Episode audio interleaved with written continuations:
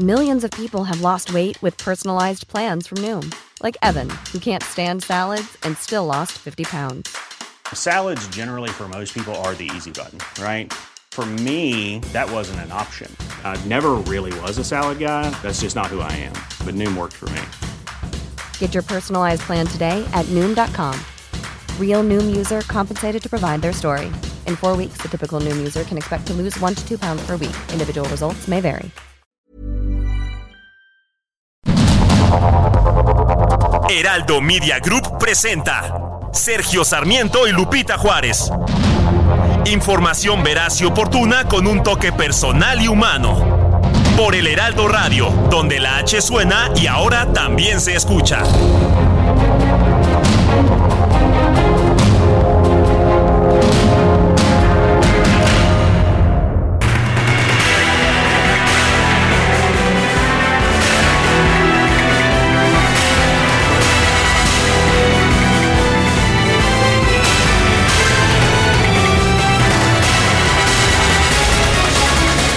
Son las 7 de la mañana con un minuto de este lunes 13 de noviembre de 2023. Soy Sergio Sarmiento y lo invito a que se quede con nosotros a lo largo de las próximas tres horas. ¿Para qué? Fundamentalmente para estar bien informado. Aquí recibirá la mejor, la más puntual, la, la, la información con mayor contexto que pueda usted desear. También podrá pasar un rato agradable porque ya nos conoce usted. Nos gusta darle a usted el lado amable de la noticia siempre y cuando la noticia lo permita.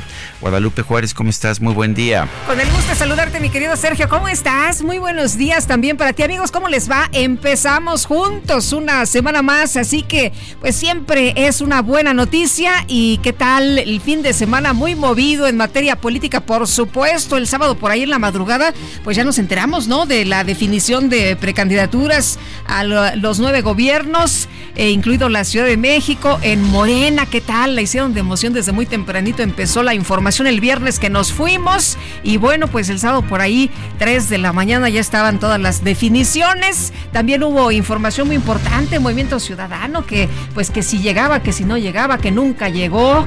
Eh, Marcelo Ebrard, que el día de hoy va a dar un pronunciamiento. Ahora sí, el definitivo. ¿Ah, sí? Ahora sí, ¿Otro las- pronunciamiento? a las 10 de la mañana eh, a través de sus redes sociales, pues estaremos muy pendientes, ¿no? Y también estuvimos atentos porque, bueno, pues eh, en estos registros de Movimiento Ciudadano, a las 7 de la noche todavía estaban esperando a Marcelo Ebrard, que era cuando se vencía el plazo, y también decíamos, bueno, a lo mejor de último momento, pues se registra eh, Dante Delgado, ¿no? Que decía él, bueno, pues si no hay nadie, aquí estoy yo, pero no, no se registró de último momento, así que, bueno, sí se eh, registraron como ocho personas, ¿eh? Sí, sí, así es. entre ellos Samuel García y también Indira Kempis. Y bueno, pues vamos a estar muy pendientes el día de hoy. También eh, hubo informe de Xochitl Galvez ahí en el Monumento a la Revolución. Eso en la cuestión eh, política electoral, pero bueno, pues también hubo muchas, muchas otras cosas y le tenemos un resumen de lo más importante para irle adelantando.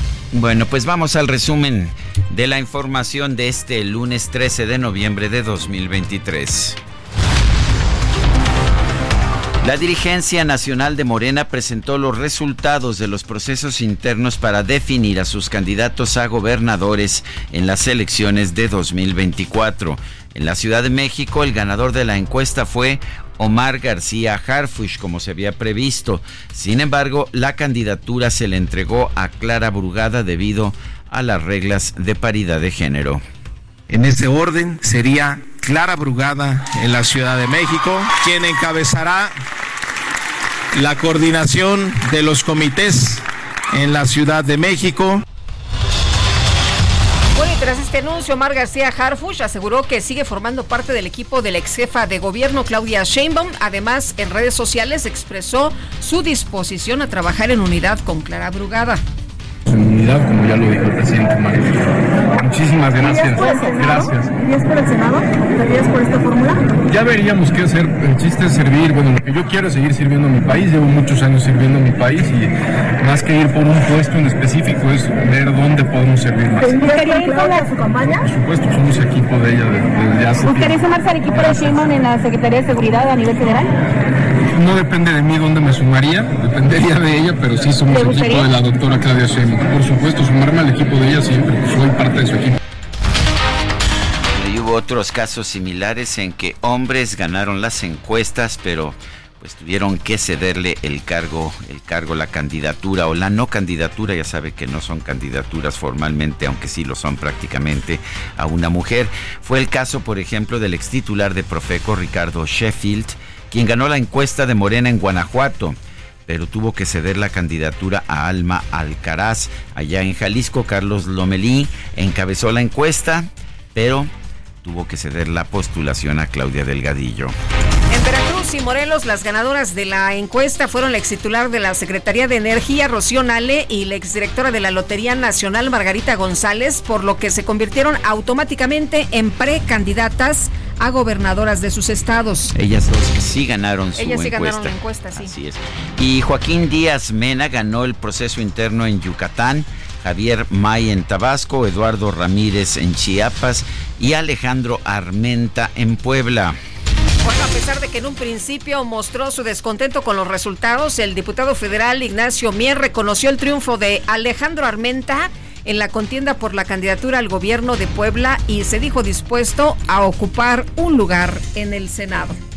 Ignacio Mier Velasco acepte encabezar la primera fórmula para el Senado de la República. No, no estaba tan contento, ¿eh? Porque primero se salió de la reunión y luego dijo que pues iba a consultar a las bases y que pues iban a poner de acuerdo en qué era lo que seguía y bueno, pues ya finalmente yo creo que lo meditó y ahí está la respuesta. La coordinadora de los comités de defensa de la Cuarta Transformación, Claudia Sheinbaum, aseguró que Morena respetó la voluntad popular en la elección de sus candidatos, ya que no hubo acuerdos cupulares. Durante su visita al estado de Baja California, el presidente López Obrador dijo estar muy contento luego de que Morena definió a sus precandidatos para las elecciones estatales del 2024. y estoy la verdad muy contento, estoy satisfecho porque fue un proceso ordenado, eh, democrático, de altura de miras, porque hubieron quienes ganaron, eh, hombres, y declinaron eh, por mujeres. Bueno, pues, ¿qué le parece lo que dice el presidente Andrés Manuel López Obrador, quien, por cierto, pues hoy está de cumpleaños? La dirigencia del PAN en Ciudad de México anunció la designación del alcalde de Benito Juárez, Santiago Taboada, como aspirante a la candidatura de la alianza opositora a la jefatura de gobierno.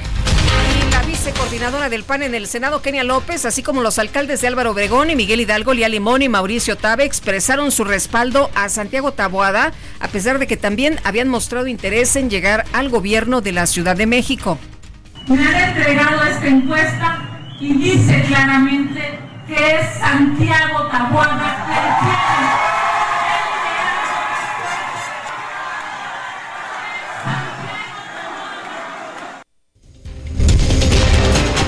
A través de redes sociales, el dirigente nacional del PAN, Marco Cortés, lanzó un llamado a cerrar filas en torno a la postulación de Santiago Taboada. Además, reconoció la generosidad de los otros aspirantes que declinaron en la contienda interna. Mi querido Santiago Taboada, hoy tienes en tus hombros una gran responsabilidad. El respaldo de estos liderazgos te fortalece, te apuntala con toda fuerza para encabezar los esfuerzos del Frente Amplio por la Ciudad de México. Vale la pena decir que tenemos con qué. Tú has sido un gran candidato y has sido un gran alcalde. Sabes dar resultados. Yo estoy seguro que estarás a la altura de las circunstancias y que contigo, mi querido Santiago Tahuada, sin duda vamos a transformar la Ciudad de México y vamos a ayudar a que Xochitl Gálvez sea la presidenta de México. Pero momento, momento. La dirigencia del PRI en la Ciudad de México aclaró que la coalición opositora no ha designado de manera oficial a su candidato a la jefatura de gobierno. Afirmó que va a trabajar sin especulaciones y agotará todas las etapas del proceso para nombrar al mejor perfil del partido. La dirigente del PRD en la capital del país, Nora Arias, aseguró que el nombramiento del abanderado del PAN no significa que la alianza va por la Ciudad de México ya haya definido a su candidato. Y si usted pensaba que Sandra Cuevas pues ya estaba fuera de la jugada, fíjese que no, ayer por la tarde noche dio a conocer a través de sus redes sociales pues un informe donde dice que pues ella es aferrada, que no se va a bajar de la contienda por la candidatura de la alianza opositora al gobierno de la Ciudad de México y que tiene dos metas en la vida, una es gobernar la Ciudad de México y vamos a escuchar. Por esa razón, quiero decirles que yo no me voy a bajar de la contienda para ganar el gobierno de la Ciudad de México en el 2024. Me voy a registrar porque hoy, hoy tengo dos grandes sueños y dos grandes metas. Mi primer sueño es tener un hijo, un hijo que me acompañe en mi trabajo, a recorrer las calles, que sepa lo que es trabajar por la gente y la segunda meta, muy clara, es ser la próxima jefa de gobierno de la Ciudad de México en el 2024. La senadora del PAN, Xochitl Galvez, llevó a cabo un evento en el Monumento a la Revolución para presentar su informe de actividades. Advirtió que el Frente Amplio por México va a sufrir ataques para dividirlo. Tratarán de dividirnos. Mentirán dirán mentiras sobre nosotros, pero sobre todo van a mentir sobre la realidad. No vamos a caer en su juego, pero que quede claro, tampoco nos vamos a dejar. Cuando digo que la esperanza ya cambió de manos, es porque hoy está con nosotros. Vive en todos nuestros corazones. Estoy lista para servir a mi patria donde el pueblo me lo demande. El gobernador de Nuevo León, Samuel García, acudió a las instalaciones de Movimiento Ciudadano en la Ciudad de México para registrarse como precandidato del partido a la presidencia de la República. Nos registramos porque estamos convencidos que este 2024 pintará el futuro de México.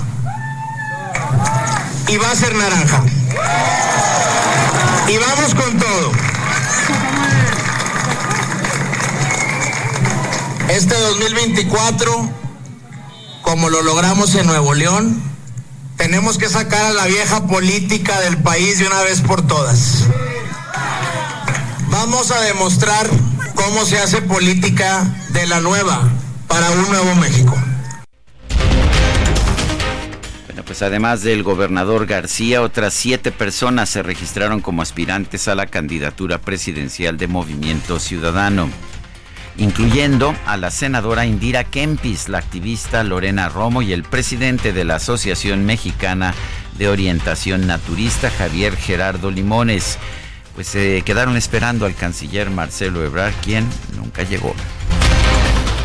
No, todavía Dante ayer le decía, bueno, pues te estamos esperando, ¿no? Se cierra el registro a las 7 de la tarde, pero bueno, pues no, no se apareció por allá. El Consejo Consultivo del INAI pidió que el órgano interno de control del instituto investigue si no hay más casos como el de el excomisionado Oscar Guerra Ford, quien en 2014 pagó más de 20 mil pesos en un table dance con una tarjeta bancaria para cubrir gastos de representación corporativa.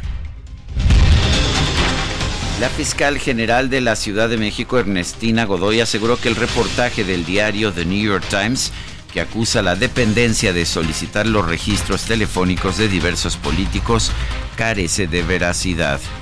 Lamento mucho que este diario publique información falsificada para sembrar una mentira que han sostenido algunos personajes del PAN vinculados a investigaciones relacionadas con la corrupción inmobiliaria. Con esto pretenden victimizarse para evadir la investigación de delitos y politizar la acción de la justicia. Cuarto, hago un llamado a la sociedad a unirnos en la lucha contra la corrupción, a no permitir que políticos corruptos evadan la justicia.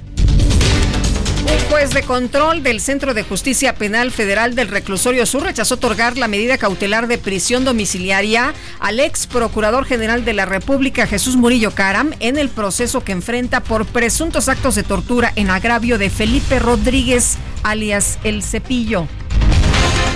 La alcaldesa de Nuevo Casas Grande, Chihuahua, Cintia Ceballos Delgado, fue detenida este domingo por elementos de la Fiscalía Anticorrupción de la entidad. Se le acusa de peculado. Iván Estrada, presidente municipal de Matehuala, San Luis Potosí, fue detenido por elementos de la Fiscalía General del Estado por el delito de ejercicio abusivo de la función pública. Grupo Aeroportuario Centro Norte informó que a partir de este lunes el Aeropuerto Internacional de Acapulco va a volver a operar vuelos comerciales nacionales. El gobierno federal confirmó la llegada al Aeropuerto Internacional Felipe Ángeles de tres cargamentos con un total de 1.560.000 dosis de la vacuna contra el COVID-19. La rusa, la Sputnik, la, eh, la vacuna Sputnik Medios británicos reportaron que alrededor de 300.000 300.000 personas marcharon en Londres para pedir un alto al fuego en la franja de Gaza. Por otro lado, más de 180.000 personas salieron a las calles de Francia para protestar contra los actos antisemitas o antijudíos en ese país. En información de los deportes, los acereros de Pittsburgh se impusieron 23-19 sobre los empacadores de Green Bay en la semana 10 de la temporada 2023 de la NFL. Adriancito, yo no quería decir esta información, pero, pero, la escogieron entre, pues, todos los resultados. Ni modo. Bueno, y este fin de semana concluyó la fase regular del torneo de apertura 2023 de la Liga MX, con lo cual quedaron definidos los duelos del play-in del torneo.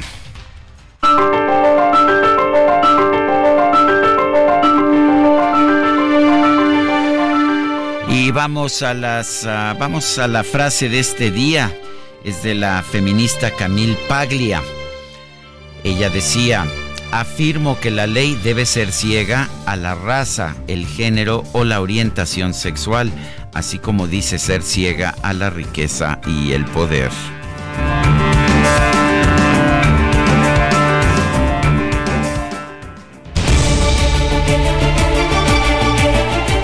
Vamos, vamos a, las, a las frases, a las encuestas, perdón, vamos a las encuestas. Este viernes pasado tuvimos la siguiente pregunta aquí en, en este espacio radiofónico. ¿Debe la UNAM ser autónoma del proyecto de transformación del gobierno? Sí, nos respondió 96.3%.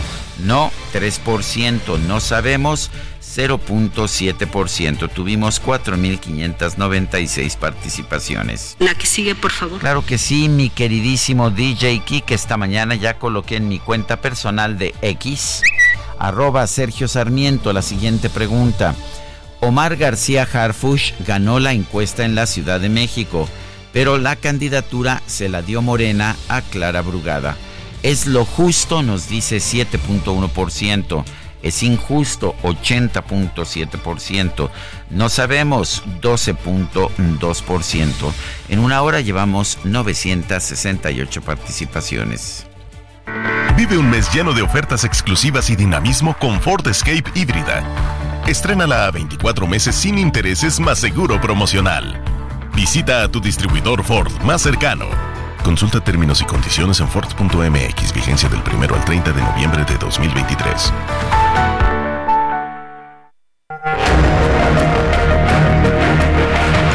Destacadas de El Heraldo de México.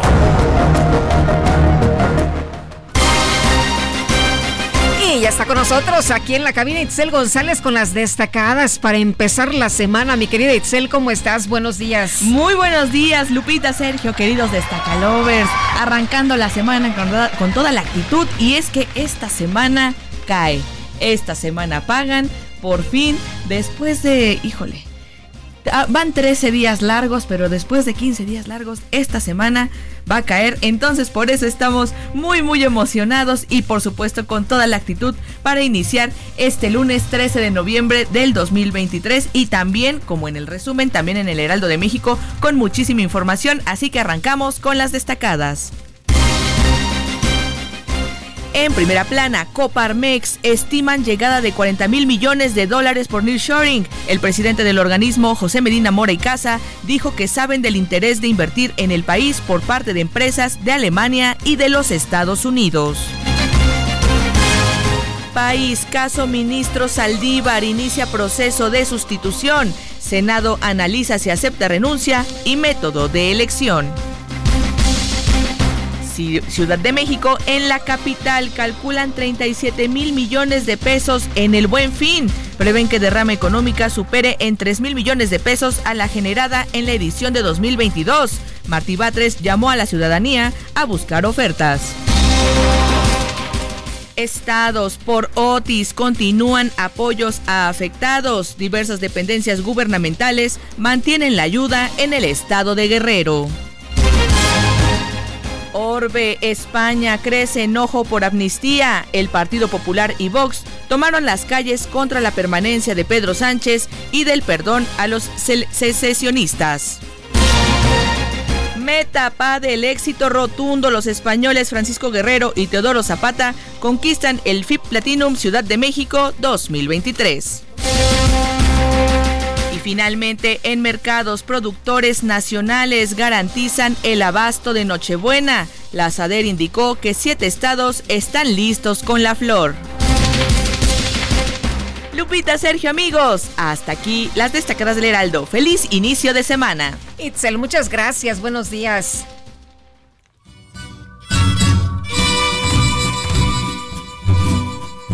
Va el pastor con su rebaño al despuntar la mañana, bajando por el sendero de la sierra la pradera.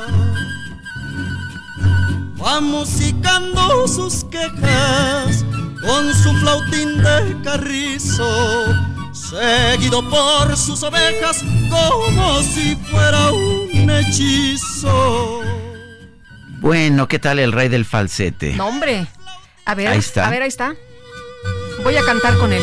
Eh, por favor, Guadalupe, respeto. Del pastor.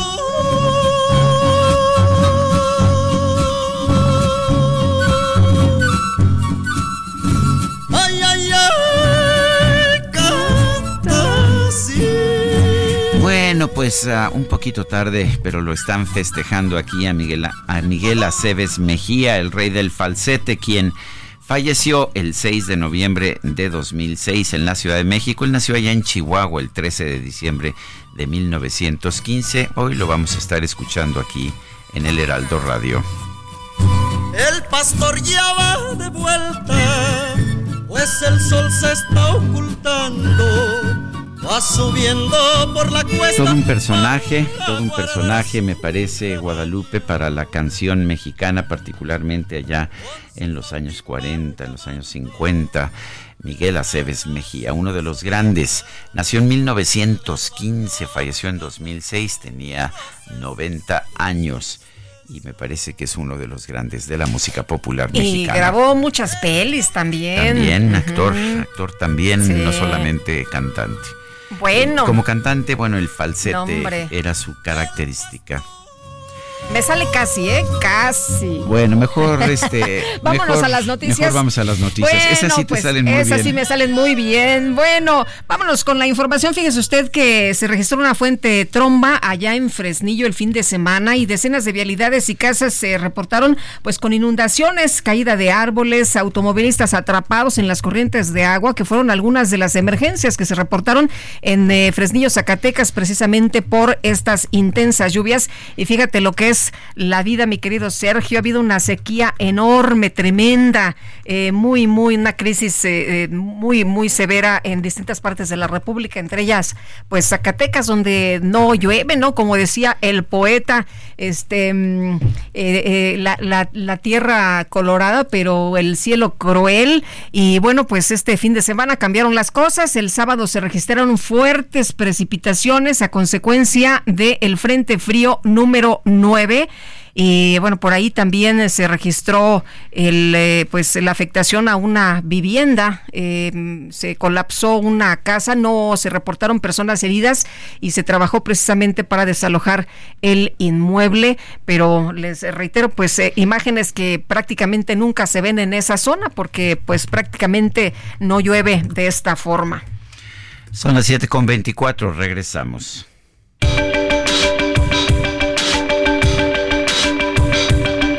Sergio Sarmiento y Lupita Juárez quieren conocer tu opinión, tus comentarios o simplemente envía un saludo para ser más cálida esta mañana.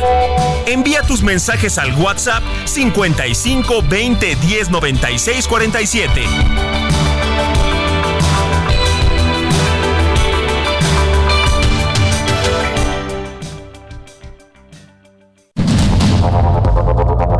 Continuamos con Sergio Sarmiento y Lupita Juárez por el Heraldo Radio.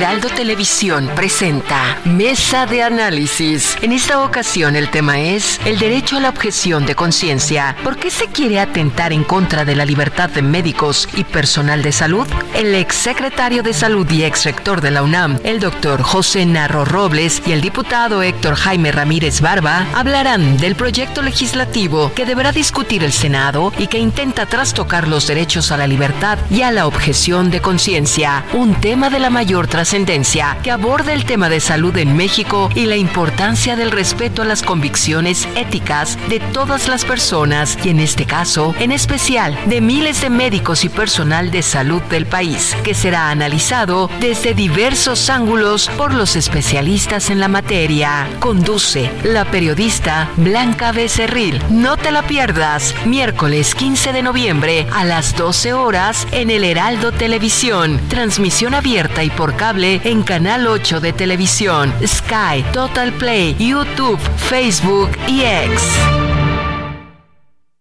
CAT promedio de 19.7% sin IVA, vigencia del 1 al 30 de noviembre de 2023. Experimenta el lujo y la aventura con Jeep Grand Cherokee. En este buen mes estrena con bono de 70 mil pesos o 24 meses sin intereses y sin comisión por apertura. Jeep Grand Cherokee, civilizado y salvaje. Jeep, solo hay uno.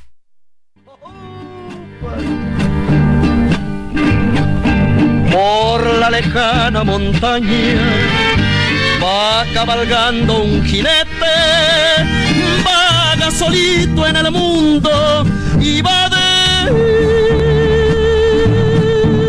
deseando la muerte. Lleva en su pecho una herida, va con su alma destrozada, quisiera perder la vida y reunirse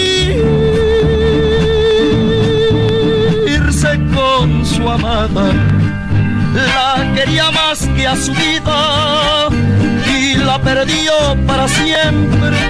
Por eso lleva una herida, por eso busca la muerte. Bueno, pues seguimos escuchando música de, de, Miguel Aceves Mejía. Esto se llama El Jinete y como siempre su característico falsete.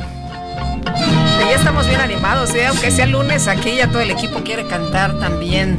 Bueno, parece, parece que hay distintos, este, distintas informaciones sobre cuándo nació realmente Miguel Aceves Mejía. Hay quien eh, señala 13 de noviembre, hay quien señala 15 de noviembre, hay quien señala 13 de diciembre. Aparentemente, aparentemente nació en los Estados Unidos, pero después lo registraron en Chihuahua y quizás por eso las discrepancias en las fechas. Lo que sabemos es que falleció el 6 de noviembre. Miguel Aceves Mejía, lo estamos escuchando aquí Y con mucho gusto, con mucho gusto. Estamos muy emocionados ya. Aquí el equipo también haciendo sus falsetes. Y me imagino que muchos tratando de imitarlo, pero disfrutando de su música. Y vámonos a los mensajes. Nos dice eh, una persona de nuestro auditorio. Saludos amigos, soy Enrique Mendoza de la colonia Anagua, que estoy en Vallarta celebrando nuestro 44 aniversario de bodas con Ana Cecilia Guevara Cruz. Pues muchas felicidades para ustedes. Ambos, por supuesto. Y dice otra persona, buen inicio de semana, mi comentario sobre el señor Ebrard. Desde que ya no fue el candidato presidencial de Morena, mire qué preocupados estamos por lo que informe, comunique o, o si le duele la panza, haciendo caso a este tipo de personas. Solo hacemos el caldo gordo a los enanos políticos. Atentamente, la señora Varela de la Ciudad de México. Y dice la Muy se- llevada la señora Varela. Ay, señora. señora Varela, a ver si no le contesta el señor Ebrard. Bueno, la señora Vadillo dice, muy buenos días para todos, saludándolos con el gusto de siempre y deseándoles un excelente inicio de semana. Muchas gracias.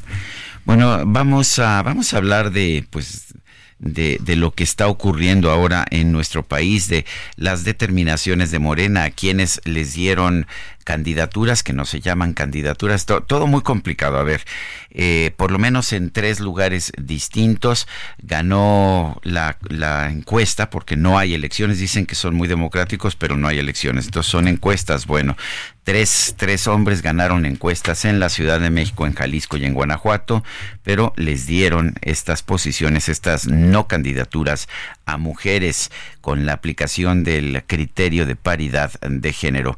Vamos a conversar con Ernesto Guerra, analista político, quien está aquí con nosotros precisamente en la cabina del Heraldo. Ernesto, gracias por estar con nosotros y a ver, cuéntanos qué tanto cambia el panorama. Claramente en la Ciudad de México, digo, claramente cambia el panorama en la Ciudad de México, pero a ver, cuéntanos tus puntos de vista.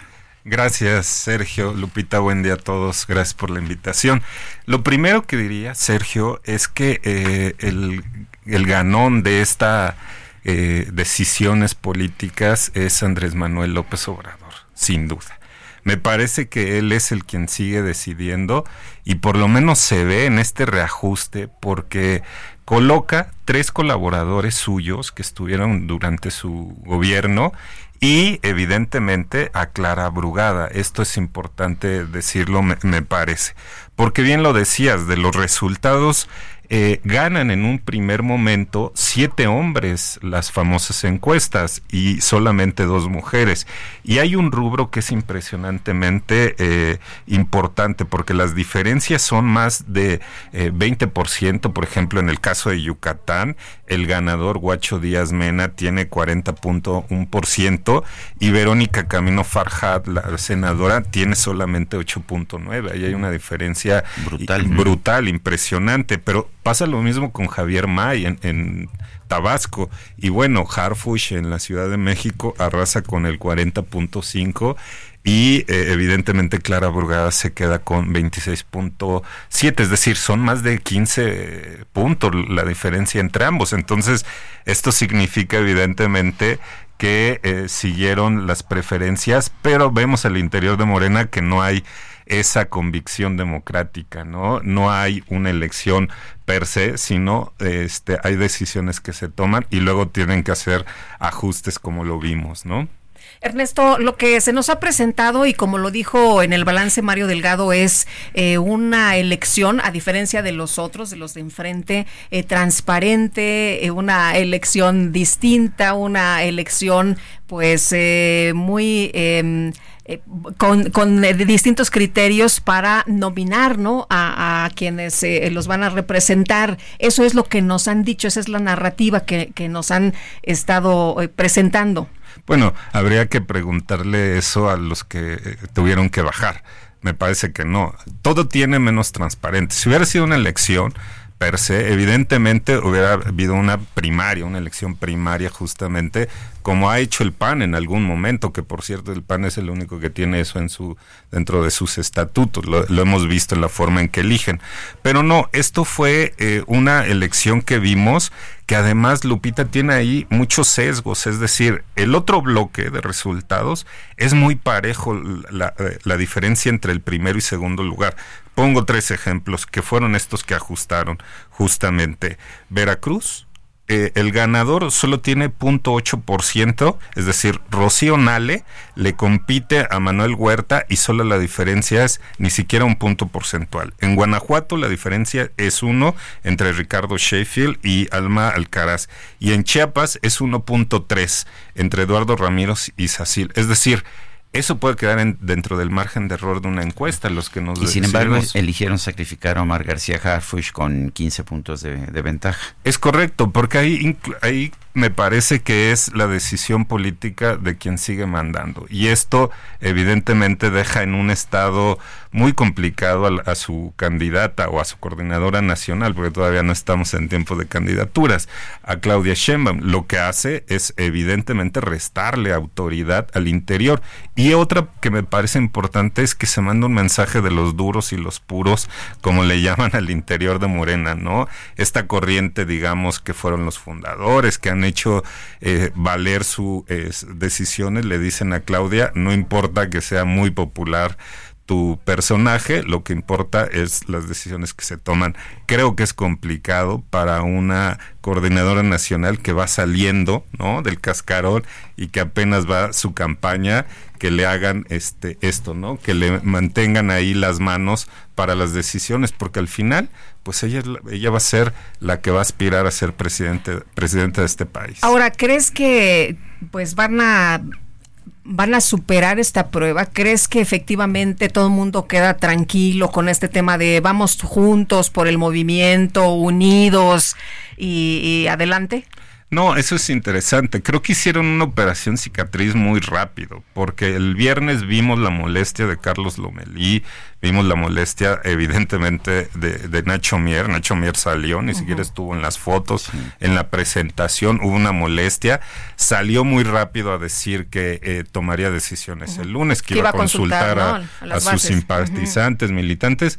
Pero ayer vimos una operación ya muy, muy rápida, porque sale una carta de Carlos Lomelí diciendo que aceptaría este premio de consolación, porque esa es la otra. ¿Y Mier ¿no? también? Y Mier, evidentemente, también eh, salió a decir que este, aceptaba ser candidato al Senado, y entonces ahí está ya como eh, la, la, operación cicatriz. Hay que preguntarle a la coordinadora nacional si también eh, sanó muy rápido, ¿no? Este, yo no, yo sí considero que evidentemente va a haber cuestiones al interior, no todo es miel sobre hojuelas. Ahorita podrán haber cerrado filas porque vienen los registros de las candidaturas importantes, tanto al Senado como a la Cámara de Diputados, y luego viene el proceso local. Entonces creo que nadie se va a quedar fuera en estos momentos de amenazar y decir no estoy de acuerdo con las decisiones y lo que sí va a generar evidentemente pues es que se tenga que hacer esta operación muy rápida. Ahora, creo que los ojos estaban puestos sobre Omar García Harfush y además con la ventaja que obtuvo, que en realidad refleja lo que decían todas las encuestas, eh, pues es de esperarse y sin embargo parece que él pues no mostró ni un ápice de rebeldía, él desde un principio dijo que iba a apoyarla a quien el partido decidiera y eso es lo que parece que ocurrió al final. Sí, es, eso es eso es correcto, Sergio. La verdad es que hay un mensaje que pareciera de un gran demócrata por parte de Omar García Harfush, o sea, salió sin aspavientos, salió en una actitud muy tranquila, muy rápido el mismo día.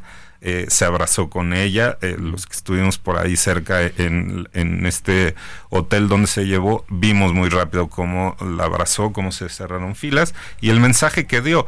Eh, eso puede ser por un lado interesante, pero también por el otro, Sergio Lupita, esta idea que al final pues había cuestiones para doblarlo un poco, ¿no? Para hacerlo este eh, salir de esa candidatura y de esa popularidad, también quedar ahí pendiente si es que no habían expedientes que pudieran haberle aflojado un poco el cuerpecito para ceder sus aspiraciones, Oye, porque también se había dicho. ¿y, ¿Y cómo ves el tema de Marcelo Ebrard?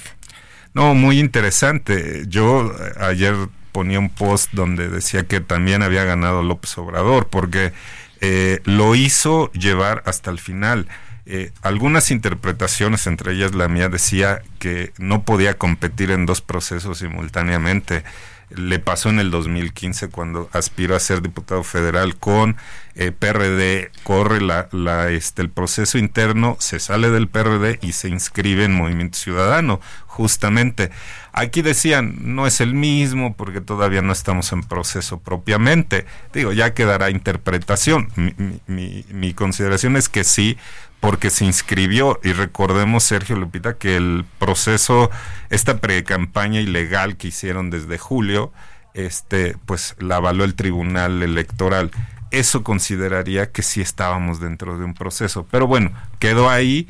Al final no se registra y vimos la cargada de Movimiento Ciudadano Lupita este pues a Samuel García, ¿no? Eh, lamentablemente no hicieron visible, por ejemplo, que estaba inscrito la senadora Indira Kempis, solamente todos salieron a decir las cuentas oficiales por Samuel García, entonces creo que el ganador nuevamente es Andrés Manuel López Obrador. O sea, eh, no, no, de, no entregó el bastón de mando, pero él sigue mandando. Es correcto, esa es la otra percepción y me parece que esa es la más fuerte, y no solo al interior de Morena, sino también al interior de la sociedad civil. Seguimos viendo con las definiciones de las candidaturas, pero también con las decisiones que toma eh, eh, con, en respecto a Marcelo Ebrar. Me parece que lo hizo muy bien, lo mantuvo, y bueno, eh, Marcelo no aparecerá en las boletas electorales del 2024, como lo había dicho, ¿no? Su última opción era Movimiento Ciudadano y esa se escapó ayer, a las 7 de la noche, es correcto. Muy bien. Bueno, pues Ernesto Guerra, analista político, gracias por ayudarnos a entender este, este momento. A la orden, es un placer estar aquí. Y seguiremos dándole lata, ¿no? Yo encantado. Gracias, gracias Ernesto. Bueno, y el presidente López Obrador hizo un llamado a votar por el proyecto de nación con carro completo. Iván Saldaña, cuéntanos, ¿qué tal? Muy buenos días. ¿Qué tal, Sergio Lupita, auditorio? Buenos días. Ayer el presidente Andrés Manuel López Obrador exhortó a votar en elecciones federales pensando en el proyecto de nación para dar respaldo completo al partido o movimiento político desde la candidata o candidato presidencial hasta legisladores en el Congreso durante el evento de evaluación de programas para el bienestar que encabezó en La Paz, Baja California Sur, también advirtió que no regresarán al poder quienes gobernaron el país en los 36 años previos a su gobierno, es decir, el PRI y el PAN. Eh, no se preocupen por el futuro, porque el futuro es nuestro. Sí, eh, hay un creador, eh, la ciencia, no sabemos que nos separe el destino, pero sí está asegurado, está asegurado el que continúe la transformación. Hay relevo, hay relevo y va a continuar la transformación. El mandatario federal acusó también que la oposición está en contra de los programas sociales que el gobierno de la 4T impulsó, como las pensiones para adultos mayores y las becas para estudiantes. Lo que no les gusta a algunos, lo quieran o no lo quieran, el conservadurismo va para afuera. Por eso no ha sido en vano todo este movimiento, toda esta lucha Frente al proceso electoral 2023-2024 en marcha que inició el 7 de septiembre pasado, el presidente López Obrador aprovechó para convocar a los ciudadanos a dar el llamado carro completo al proyecto de nación por el que simpaticen. Porque cuando hay elecciones no solo es votar por el presidente, por el diputado, por el senador, por el presidente municipal, es pensar en el proyecto de nación ¿Qué se propone? No es nada más el candidato y también pensar que es importante el votar por los legisladores para que se puedan aprobar leyes en beneficio del pueblo. Sergio Lupita, mi reporte esta mañana. Muy bien. Muy bien, muchas gracias, Iván. Muy buenos días. Bueno, y vamos con nuestra compañera Karina Michel, quien nos tiene información. Karina, adelante. Sergio Lupita, muchísimas gracias. Buenos días. ¿Sabías que leer palabra por palabra de izquierda a derecha es un mal hábito que aprendiste? Como este tenemos muchos. Es por eso que cuando lees tardas en comprender, te da flojera y no te gusta. Terminas leyendo por obligación. Tú como lector tradicional tardas en leer un libro de 100 páginas en 3 horas o más. Con Sileo lo vas a poder leer en aproximadamente 15 minutos o menos. En Sileo nos preocupamos porque cada persona pueda descubrir y potencializar su máxima capacidad intelectual de una forma divertida y dinámica a través de experiencias y actividades de entrenamiento visual y cerebral. Todos tenemos habilidades increíbles que podemos desarrollar. Sileo nos va a permitir alcanzar el aprendizaje acelerado para mejorar calificaciones, optimizar tiempos y ser eficientes en las actividades diarias. Además de poder leer hasta 10 veces más rápido. Logra una comprensión total y mejora tu capacidad de retención con experiencias que activen tus sentidos. Invierte en tu cerebro. Llama y cuelga o envía un WhatsApp al 55 48 14 68 14. 55 48 14 68 14. Es tan sencillo el aprendizaje que desde un niño de 9 años hasta profesionistas, ejecutivos, maestros y estudiantes pueden desarrollarlo con excelentes resultados. Estamos presentes en toda la República Mexicana. La Fundación Mexicana de Lectura Rápida tiene una beca de hasta el 70% disponible para ti. Recuerda, 55 48 14 68 14. 55 48 14 68 14. Obtén tu clase muestra gratis y descubre el modo en que estás leyendo. Comienza ahora con el sistema de Sileo. Recuerda 55 48 14 68 14. 55 48 14 68 14. Sileo, el poder de leer. Regresamos con ustedes. Bueno, pues es Karina Michel. Gracias, Karina, por esta información. Y tenemos nuestro eh, reporte con Gerardo Galicia desde el Circuito Interior. Gerardo, ¿qué tal? Muy buenos días. Así es, excelente mañana, Sergio. Estamos ya recorriendo la zona oriente de la capital. Comenzamos este recorrido sobre el circuito bicentenario. Estamos notando ya un incremento en la frecuencia de autos. El avance por lo menos aceptable entre el eje 6 sur y las inmediaciones del eje 4. Ya llegando al viaducto o para quienes se dirigen hacia la zona del aeropuerto que ya van a encontrar algunas dificultades por los autos que se incorporan desde el eje 3 sur. De hecho, pasando Tesón se van a encontrar ya el avance cada vez más difícil hacia la zona del viaducto. De preferencia hay que salir eh, con algunos minutos de anticipación y antes estuvimos checando la zona de Apatlaco. En Apatlaco iban a levantar completamente a vuelta de rueda desde que se deja atrás la zona de la central de abasto y hasta el circuito interior, así que de preferencia si necesitan utilizar esta vía hay que hacerlo con tiempo. Por lo pronto el reporte, seguimos muy pendientes. Muy bien, gracias Gerardo. Hasta luego. Hasta luego. Bueno, y no sé si vio usted un video que se hizo viral de un automóvil, una camioneta eh, Audi, que, que, no solamente chocó, sino que se trepó a la fuente de la Diana este sábado 11 de noviembre.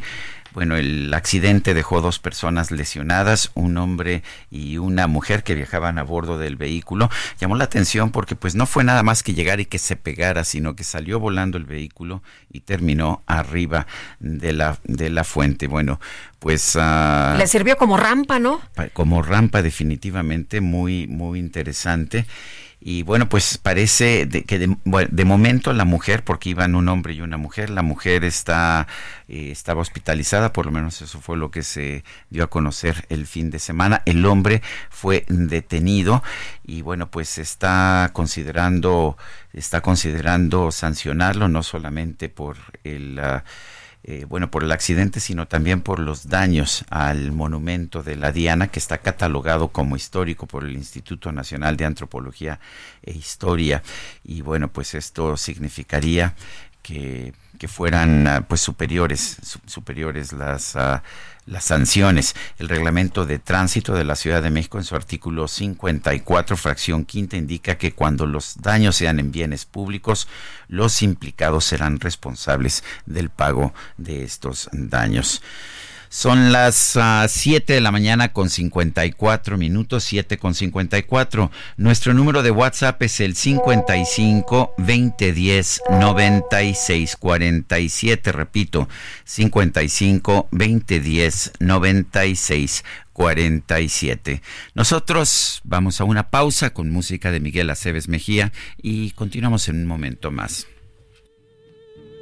Deseando la muerte lleva en su pecho una herida, va con su alma destrozada, quisiera perder la vida y reunirse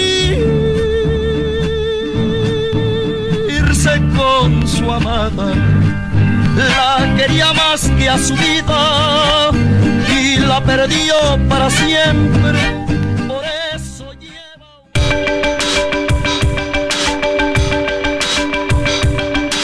Sergio Sarmiento y Lupita Juárez quieren conocer tu opinión, tus comentarios o simplemente envía un saludo para ser más cálida esta mañana.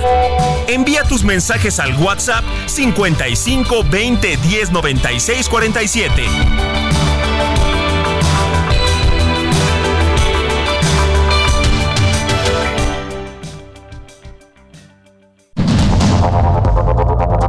Continuamos con Sergio Sarmiento y Lupita Juárez por el Heraldo Radio.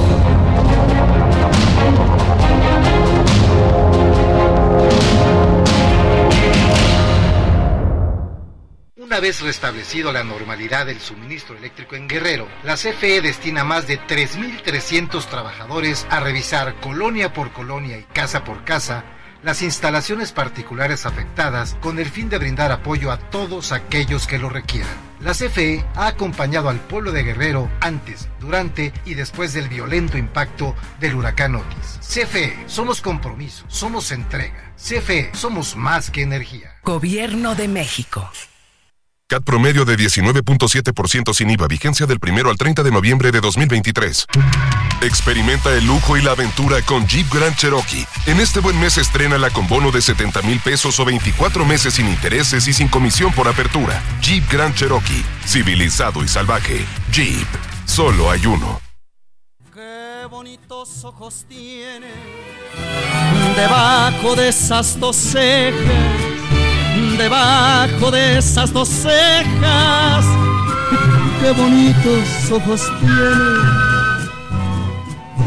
Ellos me quieren mirar, pero si tú no los dejas, pero si tú no los dejas, ni siquiera parpadear. Malagueña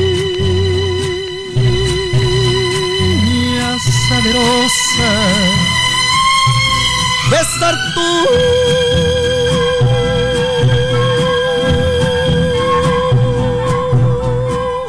labios quisiera, besar tus labios quisiera malagueña salerosa. Bueno, pues esta es la canción reto para cualquier falsetero, para cualquiera que cante con falsetes. La Malagueña, una canción que pues algunos atribuyen a Elpidio Ramírez y Pedro Galindo Galarza allá en los años 40 y que otros dicen que es un son huasteco eh, tradicional, eh, cuyas raíces se remontan mucho más y que lo que hicieron estos dos fue simplemente retomarle y darle darle forma. En fin, lo que puedo decirle a ustedes que esta malagueña no es una canción española, es una canción mexicana, es un guapango huasteco. Y bueno, quien realmente hacía una gala de interpretación era Miguel Aceves Mejía, quien estamos escuchando esta mañana. Bueno, qué bonita música esta mañana y la malagueña sensacional. Y vámonos a los mensajes. Dice Antonio de Harvard, excelente inicio de semana y saludos a esta mancuerna de grandes comentaristas y periodistas, Sergio Lupita, y a iniciar la semana a Beatles previa al concierto. Saludos a todos. Muy bien, nos dice otra persona, buen inicio de semana Sergio y Lupita como película de Rápidos y Furiosos, la camioneta que se subió en la fuente de la Diana en Reforma. Soy José Ricardo García Camarena del Estado de México. Bueno, y nos dice Moisés Cantú, buen día Sergio y Lupita, Lupita y Sergio, le mando un saludo desde Monterrey, los escucho todos los días, es un excelente programa, gracias Moisés, te mandamos un fuerte abrazo. Son las 8 de la mañana con 4 minutos y vámonos al clima. El pronóstico del tiempo con Sergio Sarmiento y Lupita Juárez.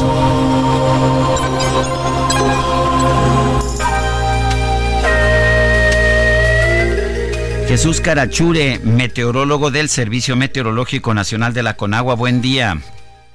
Hola Lupita, hola Sergio, buenos días. Buenos días. muy buenos días a la auditorio que nos escucha. Eh, pues mira, hoy lunes iniciamos la semana con lluvia en gran parte del territorio eh, nacional. tenemos eh, tres sistemas meteorológicos importantes. Tenemos por un lado el frente eh, número 9 que se extiende sobre lo que es el oriente y sureste del país. Tenemos eh, un canal de baja presión que se extiende sobre el occidente, centro y sur del de México y tenemos el ingreso de humedad tanto del océano, del océano Pacífico como Golfo de México. la combinación de estos sistemas generarán precipitaciones puntuales intensas en Veracruz, Tabasco y Chiapas, precipitaciones muy fuertes en Coahuila, Nuevo León, Tamaulipas, Oaxaca, Campeche y Quintana Roo, eh, precipitaciones fuertes en Zacatecas, Chihuahua, Guerrero, Puebla y Yucatán, precipitaciones, eh, perdón, intervalos de chubascos en Durango, San Luis Potosí, Aguascalientes, Jalisco, Guanajuato, Querétaro, Hidalgo, el Estado de México y Michoacán, y lluvias aisladas en Sinaloa, Nayarit, Colima, Ciudad de México, Tlaxcala y también para Morelos. Eh, los únicos estados sin precipitaciones para hoy son eh, la península de Baja California y Sonora. Eh, el resto del país, como se habrán eh, visto, habrá precipitaciones, ¿no? las lluvias más importantes para el sureste de México. Por otro lado, tenemos la masa de aire frío que acompaña este sistema frontal número 9 que cubre lo que es el noreste, oriente y centro del país y mantendrá temperaturas bajas durante la mañana en estas regiones. También ocasionará evento del norte viento de norte con eh, rachas de viento de 60 a 80 kilómetros por hora en el mismo y Golfo de Tehuantepec y con oleaje de unos 3 metros de altura en las costas de Tamaulipas y de Veracruz. Para la Ciudad de México esperamos hoy eh, cielo eh, nublado durante la mayor parte del día, precipitaciones aisladas como comenté al inicio de la entrevista, una temperatura máxima para el día de hoy de 23 a 25 grados centígrados y una mínima para mañana de 11 a 13.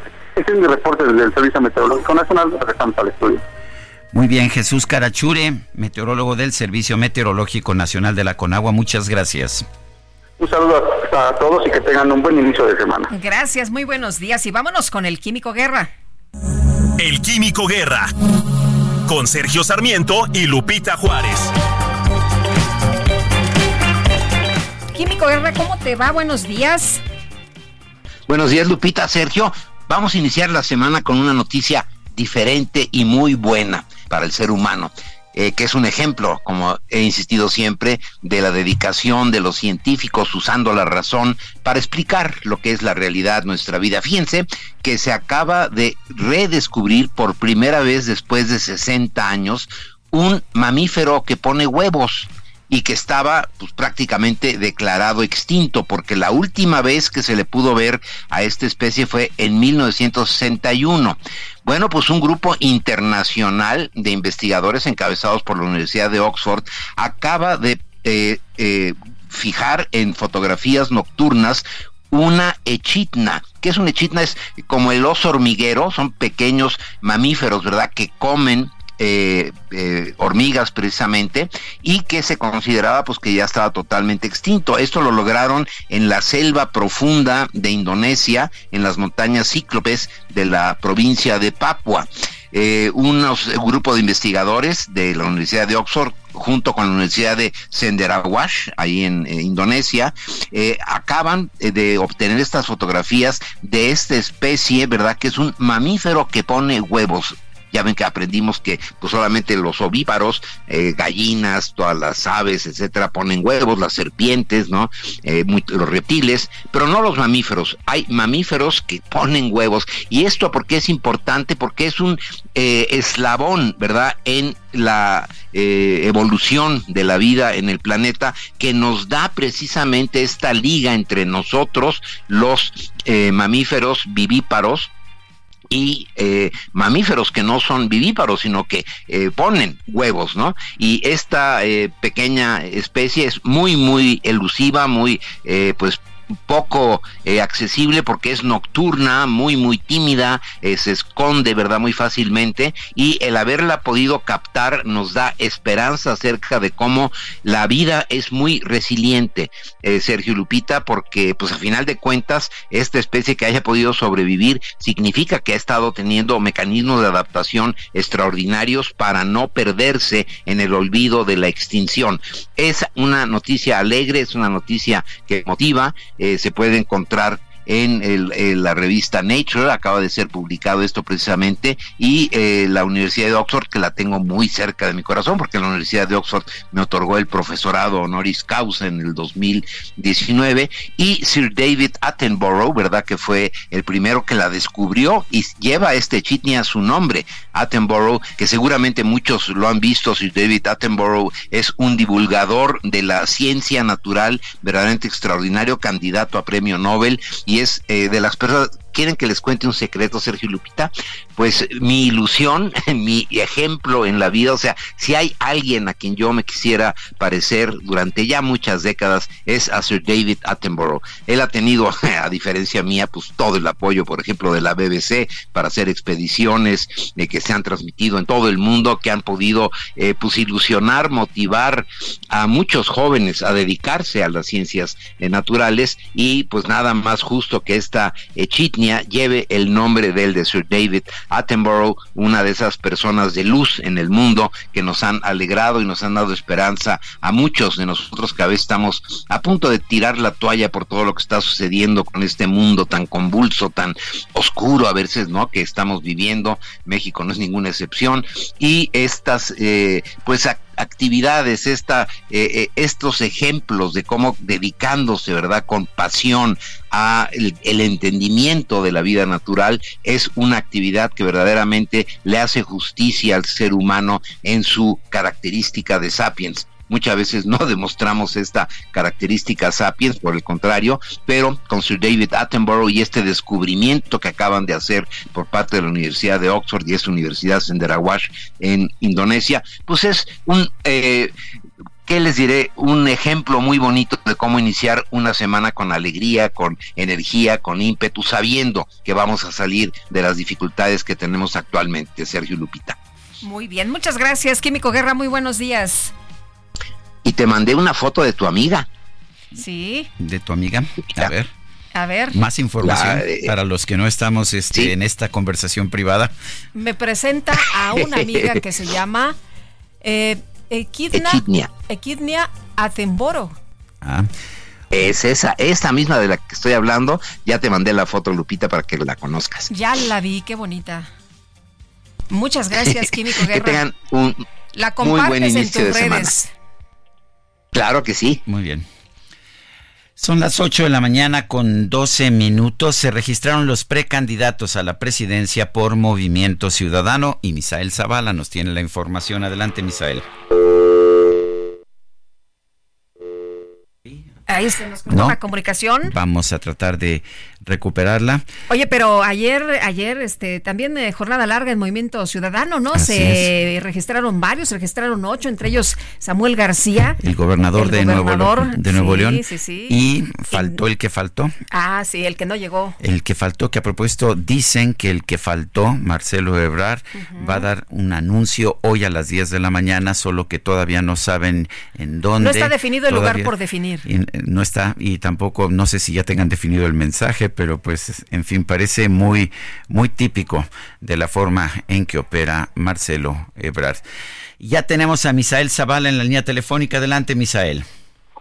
Muy buenos días, Sergio. Buenos días, Lupita. Efectivamente, Sergio, pues hoy al registrarse como aspirante de Movimiento Ciudadano a la candidatura presidencial, el gobernador de Nuevo León, Samuel García Sepúlveda, afirmó que la batalla es en contra de Morena, pues aseguró que el Frente Amplio por México está frito rumbo al proceso electoral 2024.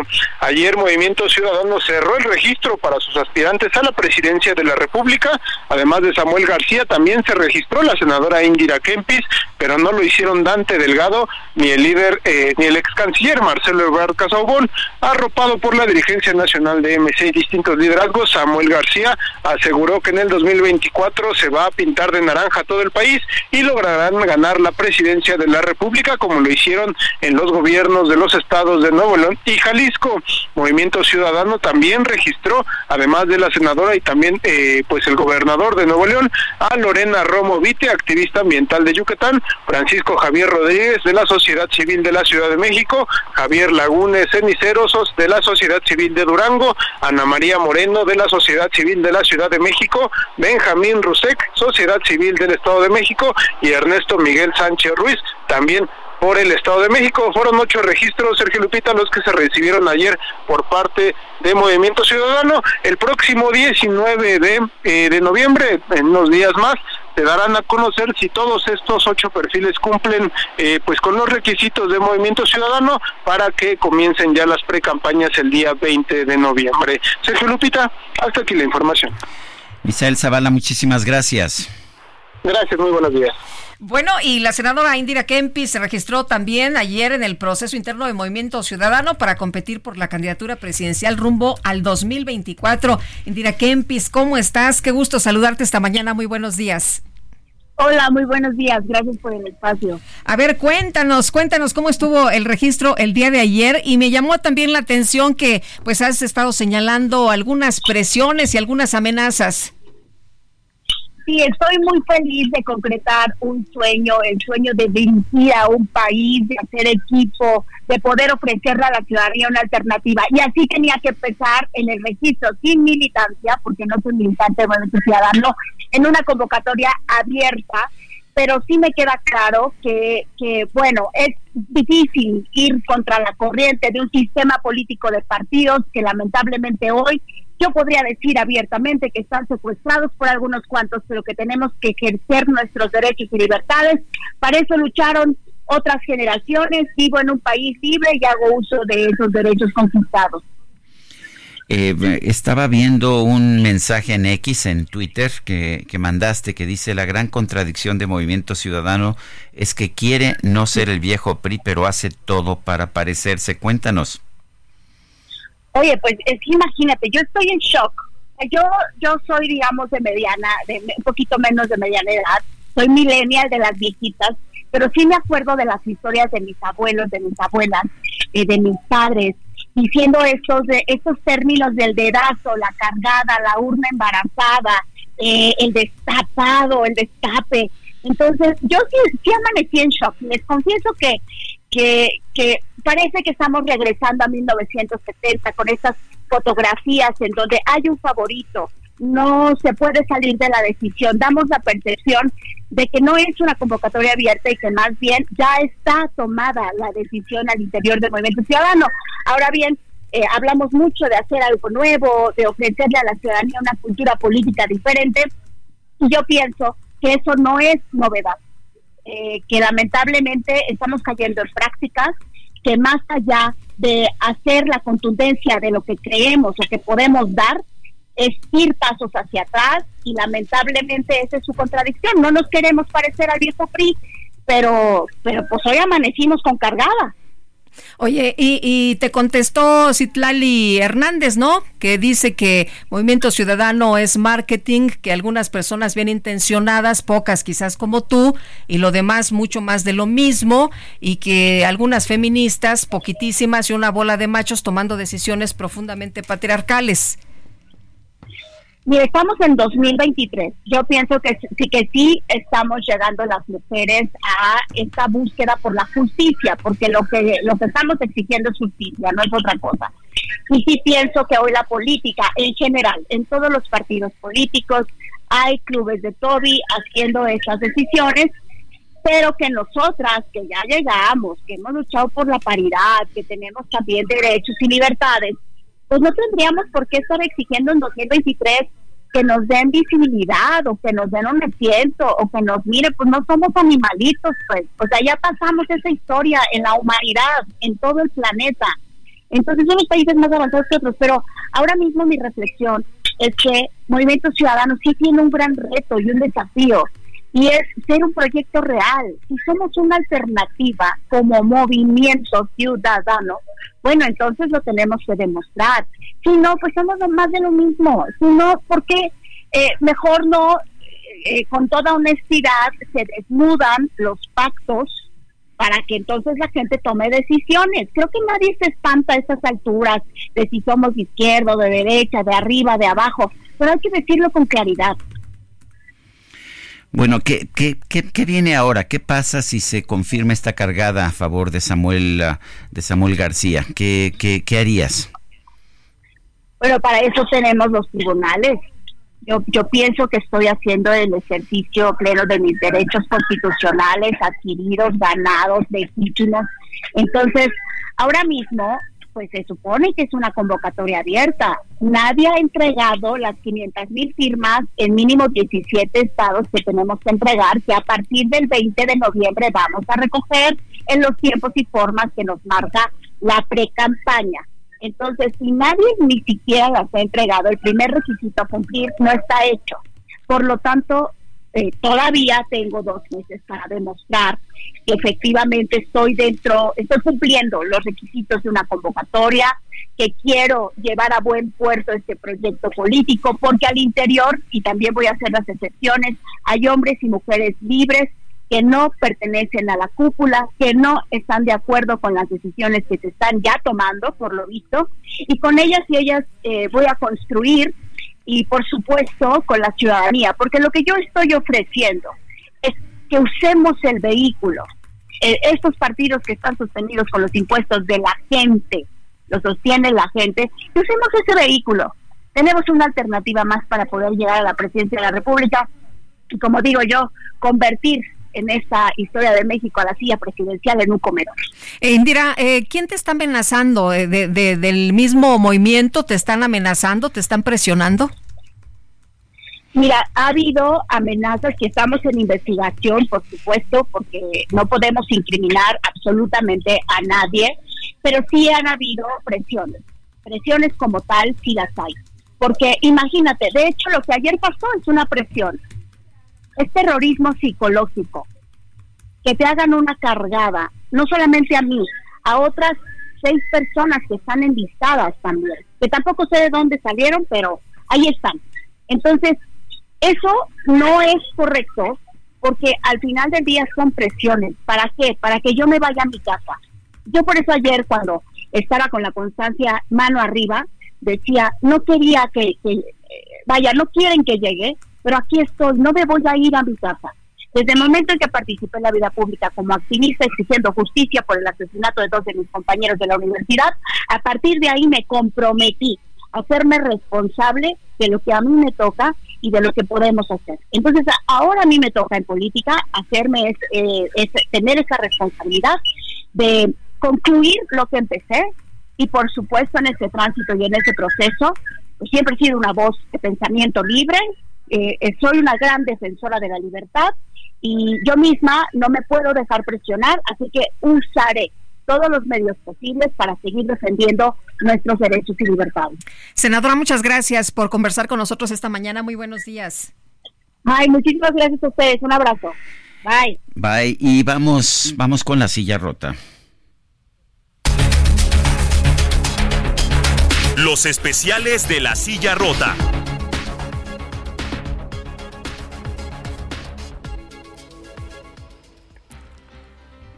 Jorge Ramos, director ejecutivo de La Silla Rota, colaborador del Heraldo de México, cuéntanos qué nos tienen esta mañana. Sergio Lupita, muy buenos días, buenos días al auditorio. Pues fíjate que en esta serie que hemos denominado Historias de Justicia en La Silla Rota, tenemos dos historias, tenemos dos historias publicadas. Una de ellas es el caso de Margarita. Ella fue pues víctima de un intento de feminicidio por parte de quien era su esposo. Pero fíjate, Sergio Lupita, fíjense que lo, más terrible es que a siete años de ocurridos esos hechos, pues no hay sentencia en ese caso.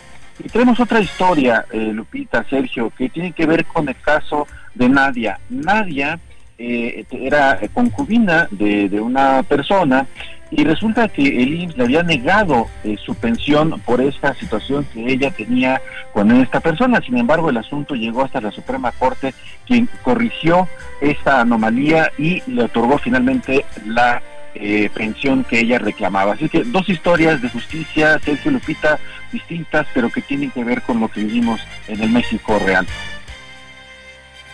Muy bien, Jorge Ramos, gracias. Son las 8 de la mañana con... Gracias, es Jorge Ramos, director ejecutivo de La Silla Rota. Vámonos con Alan Rodríguez que tiene más información. Ya son las 8 con 23 minutos. Alan, adelante. Se cortó la comunicación. Bueno, vamos a tratar de restablecer el contacto con nuestro compañero que recorre las calles también a esta hora de la mañana. Ahí está. No. Bueno, vamos, vamos a una pausa cuando son las 8 con 24 minutos. Nuestro número en WhatsApp es 55 2010 96 47. En X, antes Twitter, arroba Sergio y Lupita. Les recomiendo también la cuenta arroba Heraldo de México. Vamos a una pausa y regresamos.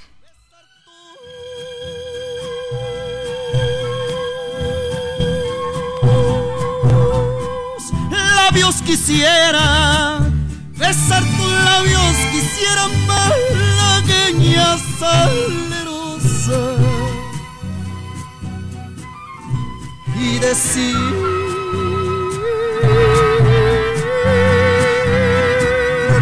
niña hermosa.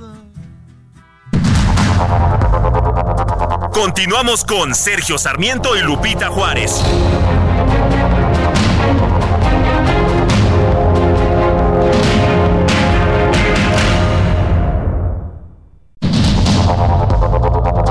Continuamos con Sergio Sarmiento y Lupita Juárez por el Heraldo Radio.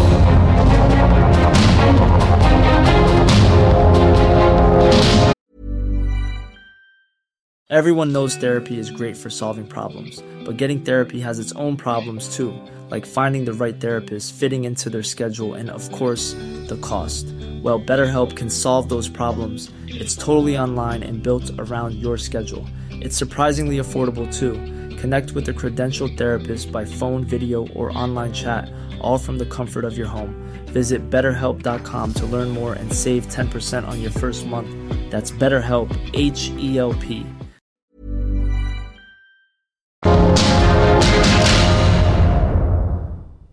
El Heraldo Televisión presenta Mesa de Análisis. En esta ocasión el tema es el derecho a la objeción de conciencia. ¿Por qué se quiere atentar en contra de la libertad de médicos y personal de salud? El exsecretario de Salud y exrector de la UNAM, el doctor José Narro Robles y el diputado Héctor Jaime Ramírez Barba hablarán del proyecto legislativo que deberá discutir el Senado y que intenta trastocar los derechos a la libertad y a la objeción de conciencia, un tema de la mayor trascendencia que aborda el tema de salud en México y la importancia del respeto a las convicciones éticas de todas las personas y en este caso, en especial, de miles de médicos y personal de salud del país, que será analizado desde diversos ángulos por los especialistas en la materia. Conduce la periodista Blanca Becerril. No te la pierdas, miércoles 15 de noviembre a las 12 horas en el Heraldo Televisión, transmisión abierta y por cable en Canal 8 de televisión, Sky, Total Play, YouTube, Facebook y X. Aprovecha un mes lleno de ofertas exclusivas y experiencias únicas con Ford Territory. Estrénala a 24 meses con tasa de 9.99% y seguro sin costo. Visita a tu distribuidor Ford más cercano. Consulta términos y condiciones en Ford.mx, vigencia del 1 al 30 de noviembre de 2023.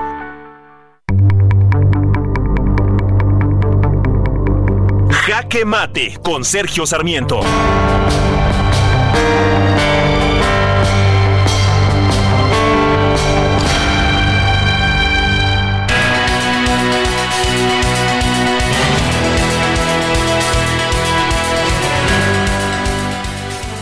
Tanto el presidente de la República, Andrés Manuel López Obrador, como el presidente nacional de Morena, Mario Delgado, afirman que los procesos internos de Morena para escoger a sus candidatos a, gobernadores de los estados o de la presidencia de la República fueron democráticos, pero pues la verdad es que yo tengo otros datos.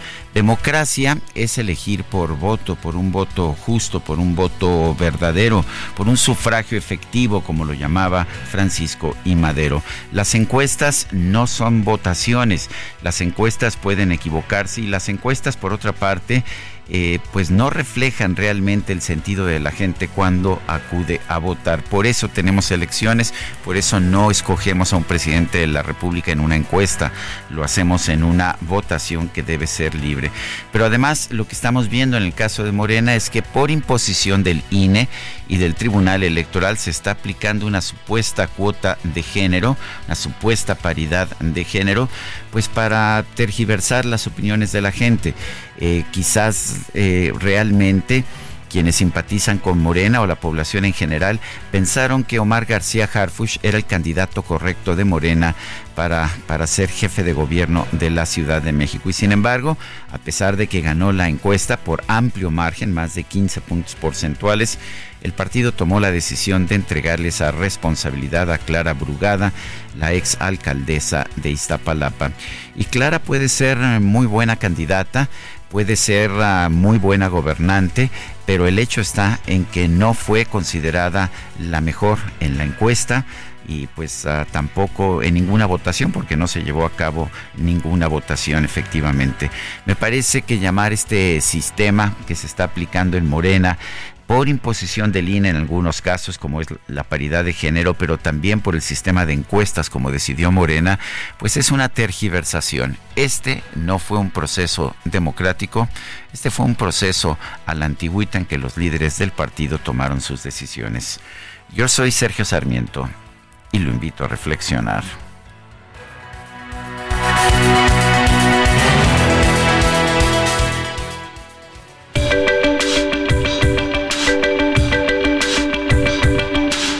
Sergio Sarmiento, tu opinión es importante.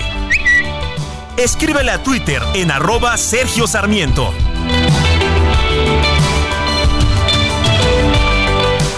estaba queriendo cuando la estaba sintiendo, todita mía la vi partir.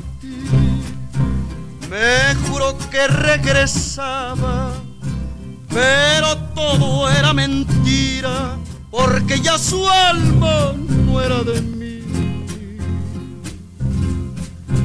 En la noche silenciosa nos miramos frente a frente.